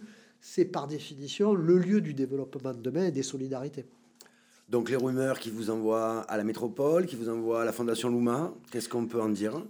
Non, alors la Fondation Louma, euh, par définition, c'est impossible, puisque je suis. Il ne peut pas y avoir de, de- de conflit d'intérêts. Bien sûr, je militerai dans une euh, structure qui défendra le projet et qui sera, comme toujours, euh, une association à but non lucratif. Deuxièmement, euh, puisque dans la dimension européenne de la sauvegarde de l'architecture, il y a le paysage. Et le paysage, c'est à la fois le paysage architectural et le paysage euh, végétal. Deuxièmement, euh, bien entendu, euh, la loi territoriale prévoit que les 12 métropoles de France organisent les territoires et que les départements, là où il y a des métropoles, se transforment et prennent la place des intercommunalités. Donc, euh, notre métropole, elle est soit Toulouse, puisque Montpellier n'est pas métropole, n'est pas capitale régionale, soit, euh, soit Lyon, puisqu'au débouché de la vallée du Rhône, soit Marseille. Donc depuis longtemps, les Arlésiens ont d'ailleurs eu la chance d'avoir un président de région bien connu, dont j'ai parlé tout à l'heure. Notre, naturellement, nous irons et nous serons organisés, nous sommes organisés Mmh. déjà dans, dans cet espace-là. Donc il faut absolument peser. Et donc, euh, le lieu, j'ai siégé 6 ans au conseil régional à Marseille, 17 ans au conseil départemental à Marseille. Donc, 23 ans, autant que, sinon plus, Ouais, que plus. ceux que j'ai organisé mon temps politique. à- Donc, naturellement, il faut que nous pesions à Marseille. Et il faut prendre rang de suite, en ayant, comme on dit, euh, les choses bien claires. Au départ, il faut que nous ayons une relation à ce qui prendra la place du département de demain, où, où les politiques portées par les maires d'Arles et les équipes municipales soient reconnues, aidées et partagées. Car je ne crois pas du tout que l'on reconnaîtra plus ex demain avec un certain nombre de propos qui sont tenus sur la qualité euh, de nos amis marseillais qu'à eux, plutôt que nous, qui sommes en situation de trouver un développement original et en capacité d'être au service de tous. Alors, juste avant de terminer, de passer à la troisième partie, aux questions, euh, une petite pause musicale et aux questions des internautes. euh, il, il y a un, sondage qui est sorti il n'y a pas longtemps. que Arles faisait partie des, des villes, de, selon le nombre d'habitants, où, il fait bon vivre. Où c'est l'une des, villes où il fait bon vivre. Qu'est-ce que c'est une, pour vous, c'est une satisfaction? Oui, bien sûr. Alors, sachez qu'il y a beaucoup d'études qui sont tout- toutes les années euh, qui sont conduites. Beaucoup d'études qui portent euh, sur euh, les éléments de diplôme, sur les éléments de, jeunesse, sur les éléments euh, d'équipement, qu'ils soient culturels ou sportifs. Et donc, on peut facilement se comparer. Alors, se comparer, ce n'est pas forcément être en situation de, de concer- en ce qui concerne puisque nous avons, nous avons 15 sur 20. Nous sommes juste devant le Chambéry et juste derrière la ville de On a vu ça, on a vu ça. Euh, sur la page 7 de l'étude que le Figaro Magazine consacre aux villes moyennes et aux grandes villes de France. Et bien sûr, euh, cela permet de dire qu'est-ce que c'est qui manque C'est des cinémas. Donc, euh, ce, sont des, ce sont bien des, des, des préoccupations qui C'est sont. des critères, en fait. Voilà. Voilà. Ce sont des éléments qui nous permettent de mieux comparer l'évolution des équipements pour euh, les publics qui sont euh, ceux de toutes les villes. Et donc, il faut y répondre avec le plus de, facilité. C'est-à-dire qu'à un moment donné, on va pouvoir porter les projets, notamment au moment des élections, à partir de ces éléments de connaissance. Et c'est pour ça qu'ils sont d'ailleurs mis à la disposition de nos concitoyens et à notre, disposition. Et puis, euh, je pense qu'il faut, bien entendu, aussi euh, regarder l'évolution de la création de richesse. Elle se fait aujourd'hui essentiellement à partir des territoires et plus à partir des zones d'activité, des zones industrielles, qu'elles soient euh, industrielles, d'habitat ou, ou commerciales. Aujourd'hui, ce qui va distinguer un territoire des autres, c'est l'espace. C'est l'espace que vous avez avec ses particularités. Et on, on a une chance euh, tout à fait absolue de passer du parc des Calanques euh, au parc de Camargue, avec euh, bien entendu des Calanques au milieu. Je crois que cette représentation de notre territoire et, euh, va séduire les plus jeunes de génération. Et ils vont s'engager, bien sûr, pour porter ces projets-là. Merci d'avoir répondu à cette deuxième partie. On va faire une petite pause musicale encore avec Stéphane, enfin, avec rapide. un morceau très rapide euh, offert, offert, offert, j'allais dire offert, euh, choisi par euh, Monsieur le maire, Stéphane. Alors c'est William Christie, on en a parlé justement tout à l'heure. Ouais. Alors on va écouter un extrait court des arts florissants. On va prendre l'ouverture. Voilà, comme ça on en a pour deux minutes. Pourquoi rapidement ce Oui, choix? c'est le, c'est ce qui a amené Bernard Coutaz, qui a créé Harmonie Harmonie, à s'installer à Arles et à avoir un groupe qui faisait un chiffre d'affaires dans le domaine de la culture de 30 millions d'euros. Et à l'époque, euh, le groupe euh, de Bernard Coutaz, euh, avant qu'il soit organisé différemment, a représenté pour la ville d'Arles plus d'une centaine d'emplois. Et donc, euh, il a invité William Christie, et dans la chapelle du Méjean, d'Actes Sud, euh, l'équipe d'Actes Sud et, euh, et, de, et de Bernard Coutaz ont organisé ce premier concert. Et ensuite, la musique secte, musique classique, est devenue une découverte pour l'Europe entière. Et ce fut un succès planétaire. On rend hommage donc. À et on Bernard se retrouve et à Bernard Coutaz Et à sa forcément. famille. Et on se retrouve dans quelques minutes rapidement pour finir cette émission avec vos questions que Ludovic a triées. Il y en a eu beaucoup, mais on va, se- on va voilà. Je sais qu'il est, c'est un fin analyse, analyste. Analyste. euh, oui, fin Tu trouves des super mots pour, Ouais, pour cette On lance la musique et on Alors, revient. on en parle après. Merci. Première radio de proximité du pays d'Arles. Radio RPA. Radio RPA.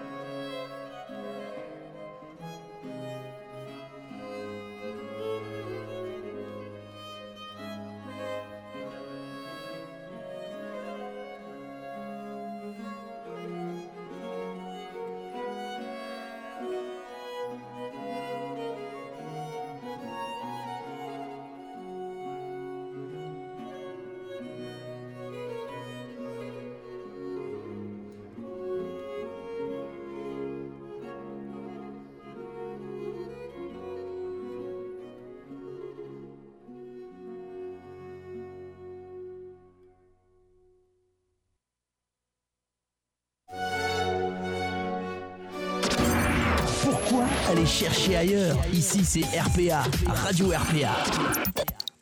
Allez, après ce passage doux, ce passage agréable, ce passage délicat, nous allons passer à la troisième et dernière partie. Il nous reste quelques minutes avec Monsieur Hervé Scavetti Merdal et les questions de Ludovic, les questions que vous avez posées pendant ce live, tout au long de ce live. Ludovic, comment ça s'est passé déjà sur le live? Ça s'est très bien passé. Alors, Hervé Scavetti, on a le good cop. Moi, je vais être un petit peu le bad cop de l'émission. Euh, on a un petit peu de questions. Je sais, Hervé Scavetti, que vous allez répondre en toute transparence. La première question, elle est de Nordine. Pourquoi avoir il y a des guillemets, abandonné euh, certains villages, quartiers euh, de votre mandature, les hameaux surtout. Euh, et du coup, ça m'amène à la question spéculos, à la question granola de RPA. Pour ou contre un pont à Salène de Giraud Hervé Schiavetti, il y a deux questions en une, c'est à vous. Je crois que j'ai assisté hier au, au débat qui a amené chacun des, des candidats à, à s'exprimer sur ce, sur ce sujet. J'ai présidé bien sûr le parc naturel régional de Camargue pendant dix années. Donc euh, il est inscrit dans la charte du parc qu'il n'y aura jamais de pont qui seront réalisés, qui sera réalisé à Salène-Giraud. Donc en attendant que la info. question, Mm. en attendant que la question du pont soit tranchée par les instances Mm. qui sont compétentes, le conseil départemental notamment, il est tout à fait nécessaire que le bac fonctionne et que le bac fonctionne pour remplir un service public et de permettre d'amener euh, les, les enfants à l'école. Et puis je pense que ce n'est pas rendre service au territoire, comme le dit d'ailleurs euh, les jeunes candidats, que d'enfermer à chaque élection les équipes municipales dans des questions qui les dépassent parce qu'elles sont et, qu'elles relèvent de la protection de l'environnement au niveau international. Par ailleurs, euh, si on prend tous les ratios, aujourd'hui, euh, on a investi à, à Céline Giraud, comme toujours d'ailleurs, toujours un petit peu plus qu'ailleurs, tout simplement parce que comme il y a un suréquipement par rapport, il n'y a pas un suréquipement, mais un niveau d'équipement raisonnable du point de vue scolaire, sportif et associatif, ça nécessite donc que l'ensemble de la communauté participe à ce développement tout au long des années. On le fait normalement en vérifiant qu'on ne passe pas à travers d'un développement possible sur cet espace naturel remarquable. Très bien. Alors, deuxième, deuxième question. Une question que je ne pourrais pas poser, monsieur euh, Romengro. Euh, monsieur Scavetti, finalement, n'avez pas vous, n'avez pas vous vu trop petit pour Arles Et est-ce qu'il ne serait pas euh, le temps de laisser la place aux grands C'est une question de Sarah. J'ai pas son âge. moi. le, le- le Grand Arles est une, est, est une imbécilité. Euh, euh, on a le pays d'Arles. Donc forcément, le pays d'Arles, c'est une construction politique. Et c'est une administration euh, de projet que l'on porte. Euh, J'ai présidé le pays d'Arles pendant, là aussi, euh, quelques années en étant, en étant le maire. Et il faut articuler le pays d'Arles avec celui de Salon, avec celui de d'Aix, et puis aussi, bien sûr, dans le cadre de l'intercommunalité et du projet de territoire de Marseille et du département des Bouches-du-Rhône. Et c'est cela qu'il faut organiser à partir du moment où l'on aura les ratios euh, financiers qui s'attachent à la part reversée par le département, et elle est très, très importante, et la région au budget de la commune. Ok, merci Hervé Scavetti. Euh, Chantal, qui nous demande quelles sont les raisons. Ouais, Chantal. Elle Euh, souvent poser des questions, Chantal. Euh, c'est pas la même. Ah, c'est pas la même. Non, c'est pas la même. Mais elle a déjà elle a Voilà, posé deux questions. Alors Chantal, elle nous pose une question un petit peu sur un terrain qui est un petit peu glissant, la raison de votre refus euh, de toutes les démarches et, et les demandes des gilets jaunes arlésiens. Euh, elle nous dit que les avoir fait passer plutôt pour des violents. Euh, merci de me répondre franchement, Hervé Scavetti. Il n'y a aucune animosité, c'est vraiment euh, une question. Elle a envie de savoir comment vous vous retrouvez par rapport à cet épisode gilet jaune. J'ai reçu une délégation des Gilets jaunes, ils étaient trois, euh, et je leur ai, ils m'ont demandé, euh, ils m'ont indiqué avoir à poser euh, trois questions au- auxquelles j'ai répondu. Et bien entendu, la peur de la disparition de, la Provence était un des éléments fondateurs de la démarche des Gilets jaunes qui occupait le rond-point du Vitier. J'ai dit la dimension internationale de la ville d'Arles et que la Camargue avait une résonance et un rayonnement qui était bien au-delà de la question de la province, du département des Bouches-du-Rhône. Et ce qu'avait fait Luc Hoffman et ce qui était la reconnaissance de l'Europe du point de vue de la question environnementale, qui créait plusieurs centaines d'emplois, voire maintenant plusieurs milliers de partout dans notre pays, était indispensable et que l'on ne pouvait pas porter l'idée d'une Provence fermée. On devait absolument avoir des échanges, des écosystèmes, des échanges d'expériences scientifiques, des échanges de livres, des échanges de films, et que cela passait obligatoirement par une ouverture.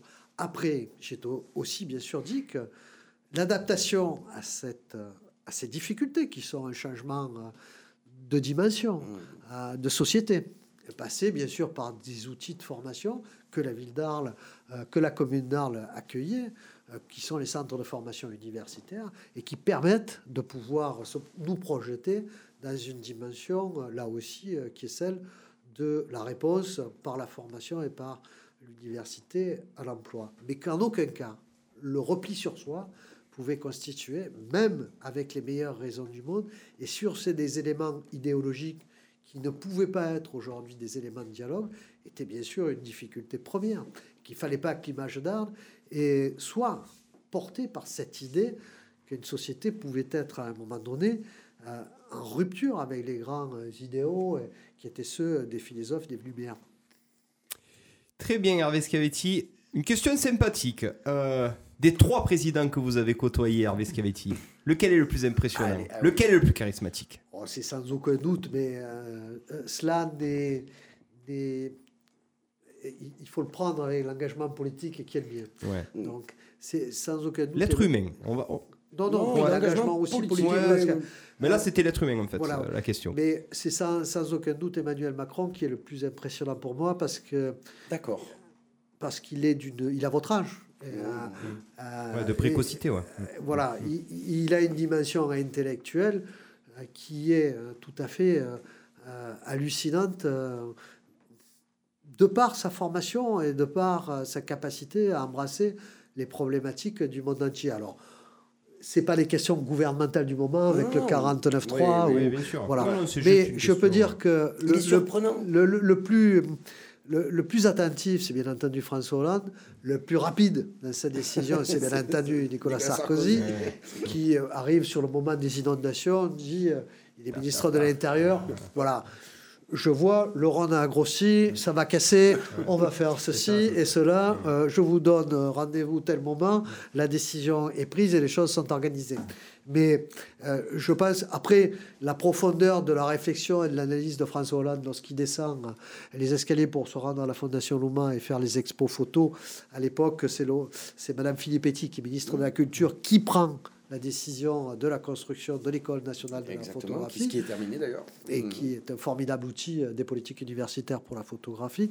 C'est, ça signifie que c'est un homme qui rentre dans l'intimité du fonctionnement d'une collectivité qu'il ne connaît pas forcément, et puis avec sa capacité scientifique de la connaissance des territoires, c'est-à-dire qu'il peut vous rappeler qu'à tel moment euh, Charles Privat avait fait tel score et que Michel Vauzel lui avait parlé à un moment donné de telle difficulté et tel projet et qu'il était très heureux que ça se puisse trouver euh, à place dans le développement euh, de la ville et qui vous donnait rendez-vous ensuite pour pouvoir donner une suite à cela, quels que soient euh, les résultats euh, des élections en ce qui le concernait, lui et moi. Troisièmement, néanmoins, je dis, au- je dis aussi que la, la, la capacité de, de notre formation intellectuelle que l'on appelle de, l'administration, de la haute administration. Euh, Il y, a, trois ou quatre hommes qui m'ont véritablement impressionné parce que la rapidité de leur structure mentale du point de vue des politiques publiques est différente des nôtres. Et euh, je dois dire que Christian Frémont, Patrick Stroda, qui joue euh, aujourd'hui en ce moment qui est à des postes de responsabilité particulièrement éminents, et que le président de la République est de cette, de cette structure, c'est-à-dire qu'il est capable d'embrasser le champ de la complexité du social, quels que soient les territoires, les projeter en Méditerranée comme à Paris, comme à Bruxelles, et on peut euh, porter le lendemain une proposition euh, de, de directive européenne à partir de la découverte de la complexité des paysages. Et ce que vous ne rencontrez que très rarement, parce que euh, l'audace appartient à celui-là qui a 40 ans à ce moment-là et qui euh, euh, organise la représentation de la phrase dans un champ qui est différent. Et les Américains nous ont reconnus comme les pays européens, même si ça posait des problèmes à un moment donné, parce que justement il y avait un propos qui était différent. Lequel est le plus sympathique?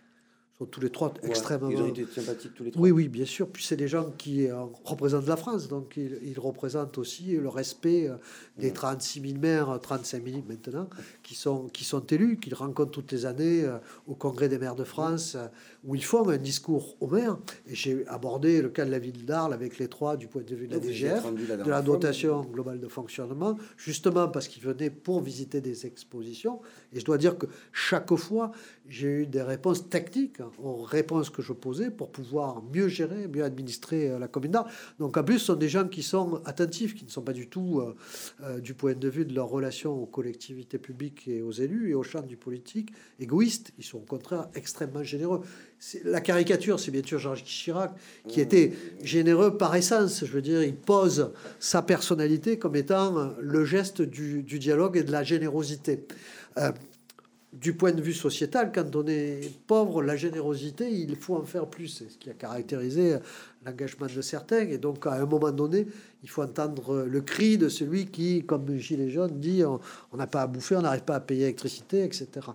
Et je pense que c'est notre rôle de politique de prendre cela en considération. Et tous les trois cette dimension à la fois charismatique, intellectuelle et euh, généreuse, même si les tempéraments des trois les amènent à agir d'une façon très très différente.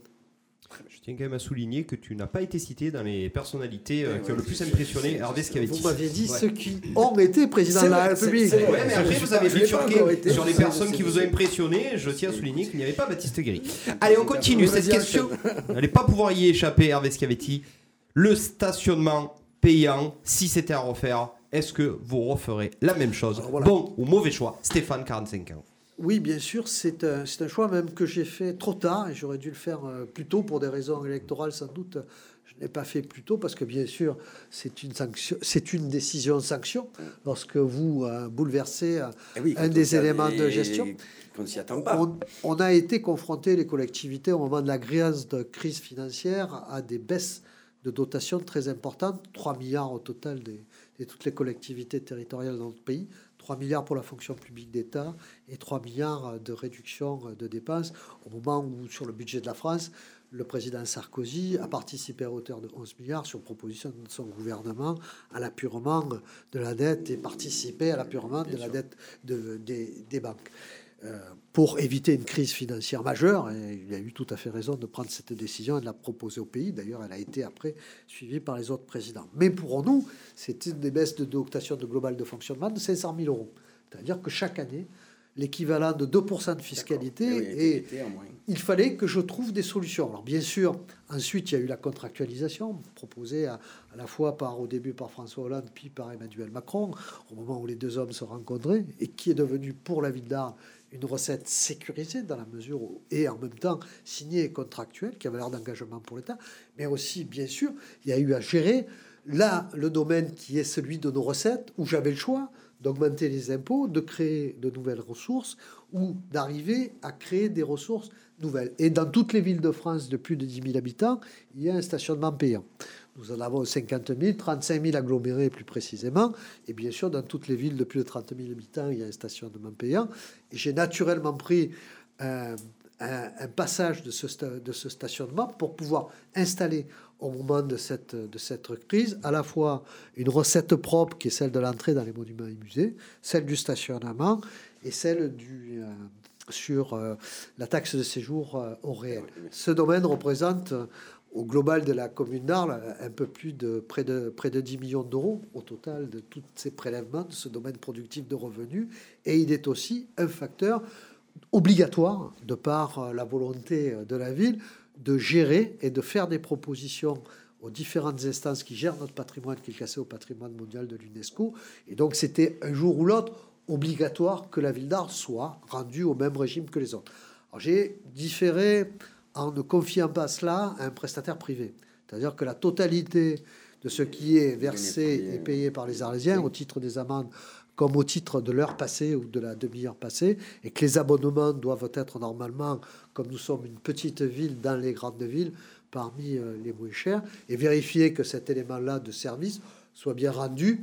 Ce n'est sans doute pas la solution de demain, mais c'était la solution pour période donnée, et sur laquelle d'ailleurs, avec les évolutions de circulation et le développement des modes doux de, de déplacement, les municipalités successives auront d'autres solutions. Ils auront bien entendu aussi euh, raison de s'adapter à ce moment-là. L'important pour nous était de d'installer dans le centre-ville l'absence de voitures, donc de parking à côté, et il fallait pour cela avoir des recettes propres sur ce domaine-là, comme le voulait la Chambre régionale des comptes. Très bien. Euh, une question de Fatima. Bonsoir, monsieur le maire. Vous avez des qualités et des défauts comme tout le monde, euh, comme tous les hommes. Pour autant, avec votre les hommes et les expérience. femmes aussi, attends.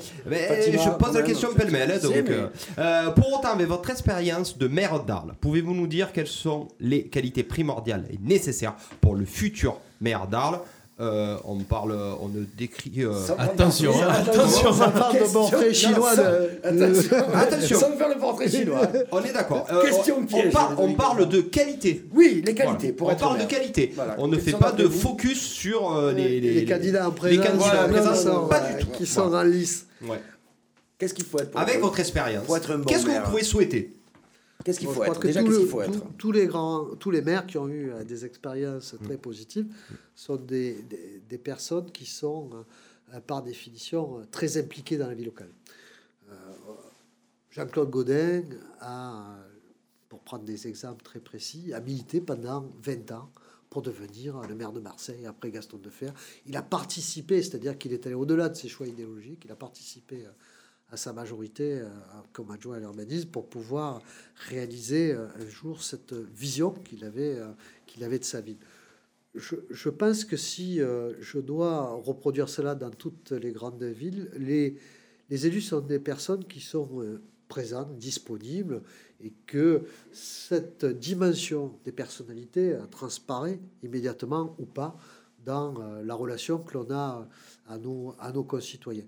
Après, nous sommes complètement contrôlé en permanence. Donc, euh, il est indispensable d'avoir euh, la sérénité de celui qui euh, ne sera pas, n'aura pas de, de- de carrière, n'aura pas de, de rémunération, ne sera pas en situation euh, de pouvoir organiser sa vie différemment, puisque par définition, la vie politique est un engagement public, et donc on est ouvert à, à toutes les questions et à toutes les, les interrogations, et qu'il faut se rendre disponible à ça. Moi, je me souviens très bien, je crois que une des premières interventions que j'avais faites auprès du conseil municipal de, la ville c'était de dire euh, vous pouvez, au conseil municipal, poser toutes les questions, pas que budgétaires, sur ce qui est euh, l'engagement public euh, de celui à qui vous avez confié cette mission, et on doit pouvoir répondre à toutes les questions qui nous sont posées, avec honnêteté et intelligence. Parfait. Je pense que Fatima est satisfaite de la réponse. Allez, deux petites. dé- Alors, allez, il me reste deux questions. Allez, deux questions. On est Deux parti. questions, Allez. ouais, deux questions, on est bien, Euh, Stella, le sujet du casino à Trinquetail, étant donné euh, qu'il est maire sortant, il doit euh, pouvoir peut-être mettre au parfum les Arlésiens. C'est un sujet qui concerne notre ville. Qu'est-ce que vous en pensez, vous, Hervé Scavetti Avez-vous des infos? Oui, bien sûr, on a, on a pris cette décision donc, lorsque l'on a décidé de classer la ville d'Arles comme étant commune touristique. Et donc, c'était une démarche particulière née largement de très, très récemment dans la décentralisation. Et donc, on a porté cette classification pour pouvoir recevoir tous les types De- d'établissements qui oui. reçoivent des populations qui habitent sur place, mais aussi, euh, bien sûr, des gens qui traversent notre ville. L'ensemble des grandes villes touristiques du sud de la France, depuis Nice jusqu'à Perpignan, sont dotées, villes de plus de 30 000 habitants, de ce type d'équipement. Et cela est parfaitement complémentaire. Je ne me sentais pas le, le- le droit, et puis je, je- je crois que c'était pas juste, pour des raisons idéologiques, de faire, de donner, alors qu'on avait la proposition depuis toujours. Et donc, je me suis battu pour que la ville d'Arles ait ce dossier. Nous avons aussi discuté de, du lieu qui était le plus, euh, le plus rationnel, la plus belle vue, parce que cela s'accompagne toujours d'un équipement hôtelier qui répond à ce besoin.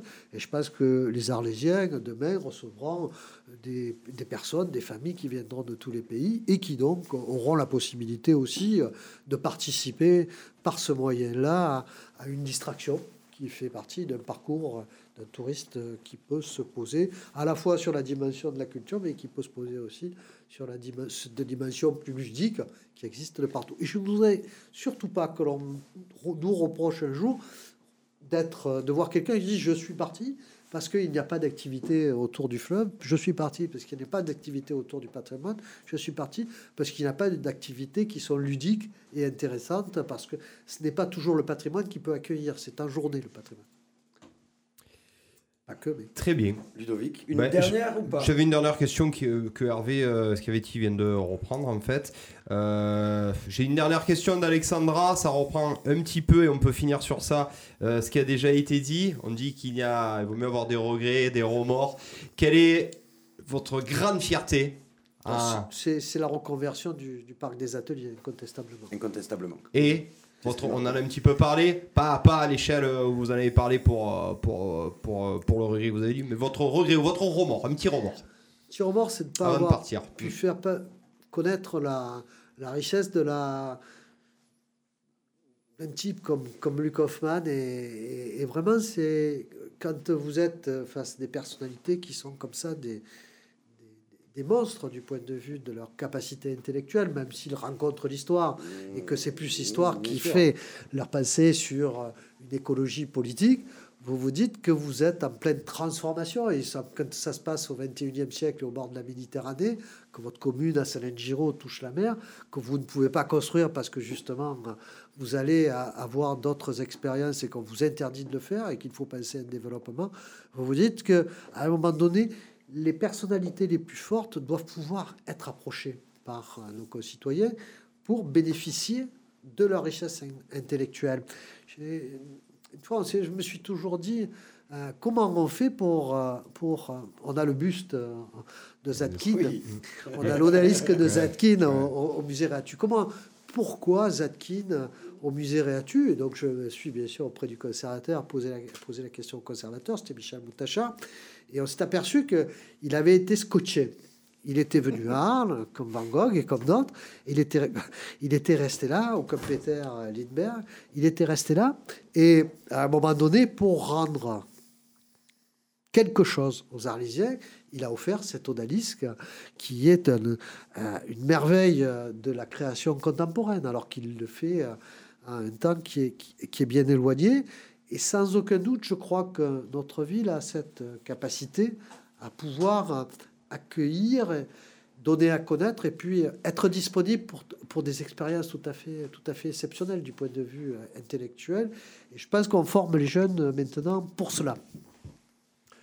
Hervé Scavetti, merci beaucoup d'avoir Merci. participé Merci de votre, euh, de votre écoute et puis pour cette reprise de contact 20 ans après avec une radio locale. Ben, c'est elle s'appelle pas Gasoline, elle s'appelle RPA. On Et quand vous m'aviez dit est-ce que ça vous intéresserait qu'on installe une radio, je vous avais dit effectivement on a des expériences à faire, les élus locaux, avec euh, des outils qui naissent de l'intérêt, du bénévolat aussi, parce que vous ne faites pas que ça pour vivre. Et naturellement, Même pas ça du tout pour vous. Ah, naturellement, vous, vous devez avoir la possibilité d'être dans la société arlésienne plus encore.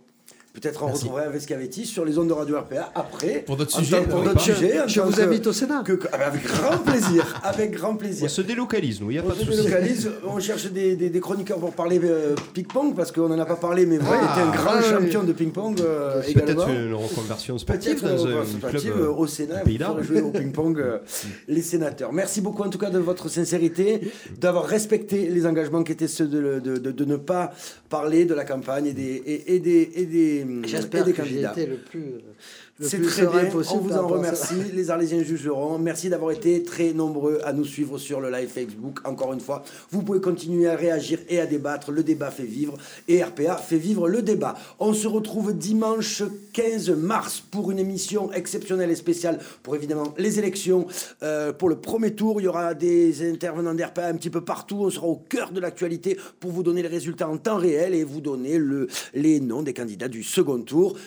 On espère avoir un débat entre les deux tours. C'est pas, ce sera pas évident, mais on essaiera de l'avoir et on se retrouvera pour une troisième et dernière émission le 22 mars pour savoir qui sera maire d'Arles en 2020. Merci à vous. Merci Ludovic Gazan. Merci Baptiste Guéry. Merci Stéphane Del Corso. Merci Baptiste, bravo. Merci encore une fois. Merci Monsieur Merci Scavetti. Merci à toute l'équipe. Et, merci aux stagiaires qui étaient là et qu'on n'a pas vu. On se retrouve. La stagiaire aussi. Et la stagiaire aussi, effectivement. Chérie, je t'aime. On se retrouve très vite. Merci beaucoup. Merci.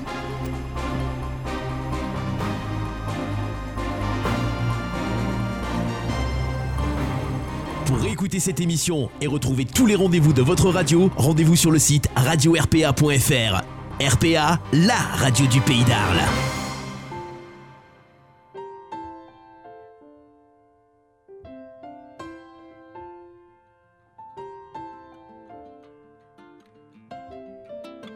Des gens du voyage, y a des gens qui voyagent, des gens qui restent et des gens de passage. Il y a des gens qui planent et ceux qui touchent le fond, des gens qui dorment et des gens dorment sont. Il y a des gens divers et il y a des divergents, des gens qui espèrent et des gens d'Abidjan. Il y a des gens du nord, des gens du sud, des vies douces et des vies rudes. Et il y a des gens heureux, des vies tristes qui dorment dehors. Et il des gens heureux et d'autres qui brassent de l'or. Il y a des gens de la haute et il y a des gens d'en bas. Il y a des gentils, des gendarmes, des junkies et des scaras. Des gens qui pleurent, des gens qui rient, des Teddy Riner et des Carla Bruni. Il y a des gens valjean qui mangent leur peine. Oui, des vrais gens qui font de la peine. Des gens qui s'aiment et qui s'assemblent. Des gens différents qui nous ressemblent. Et il y a des gens heureux des vies tristes qui dorment dehors. Et il y a des gens heureux et d'autres qui brassent de l'or.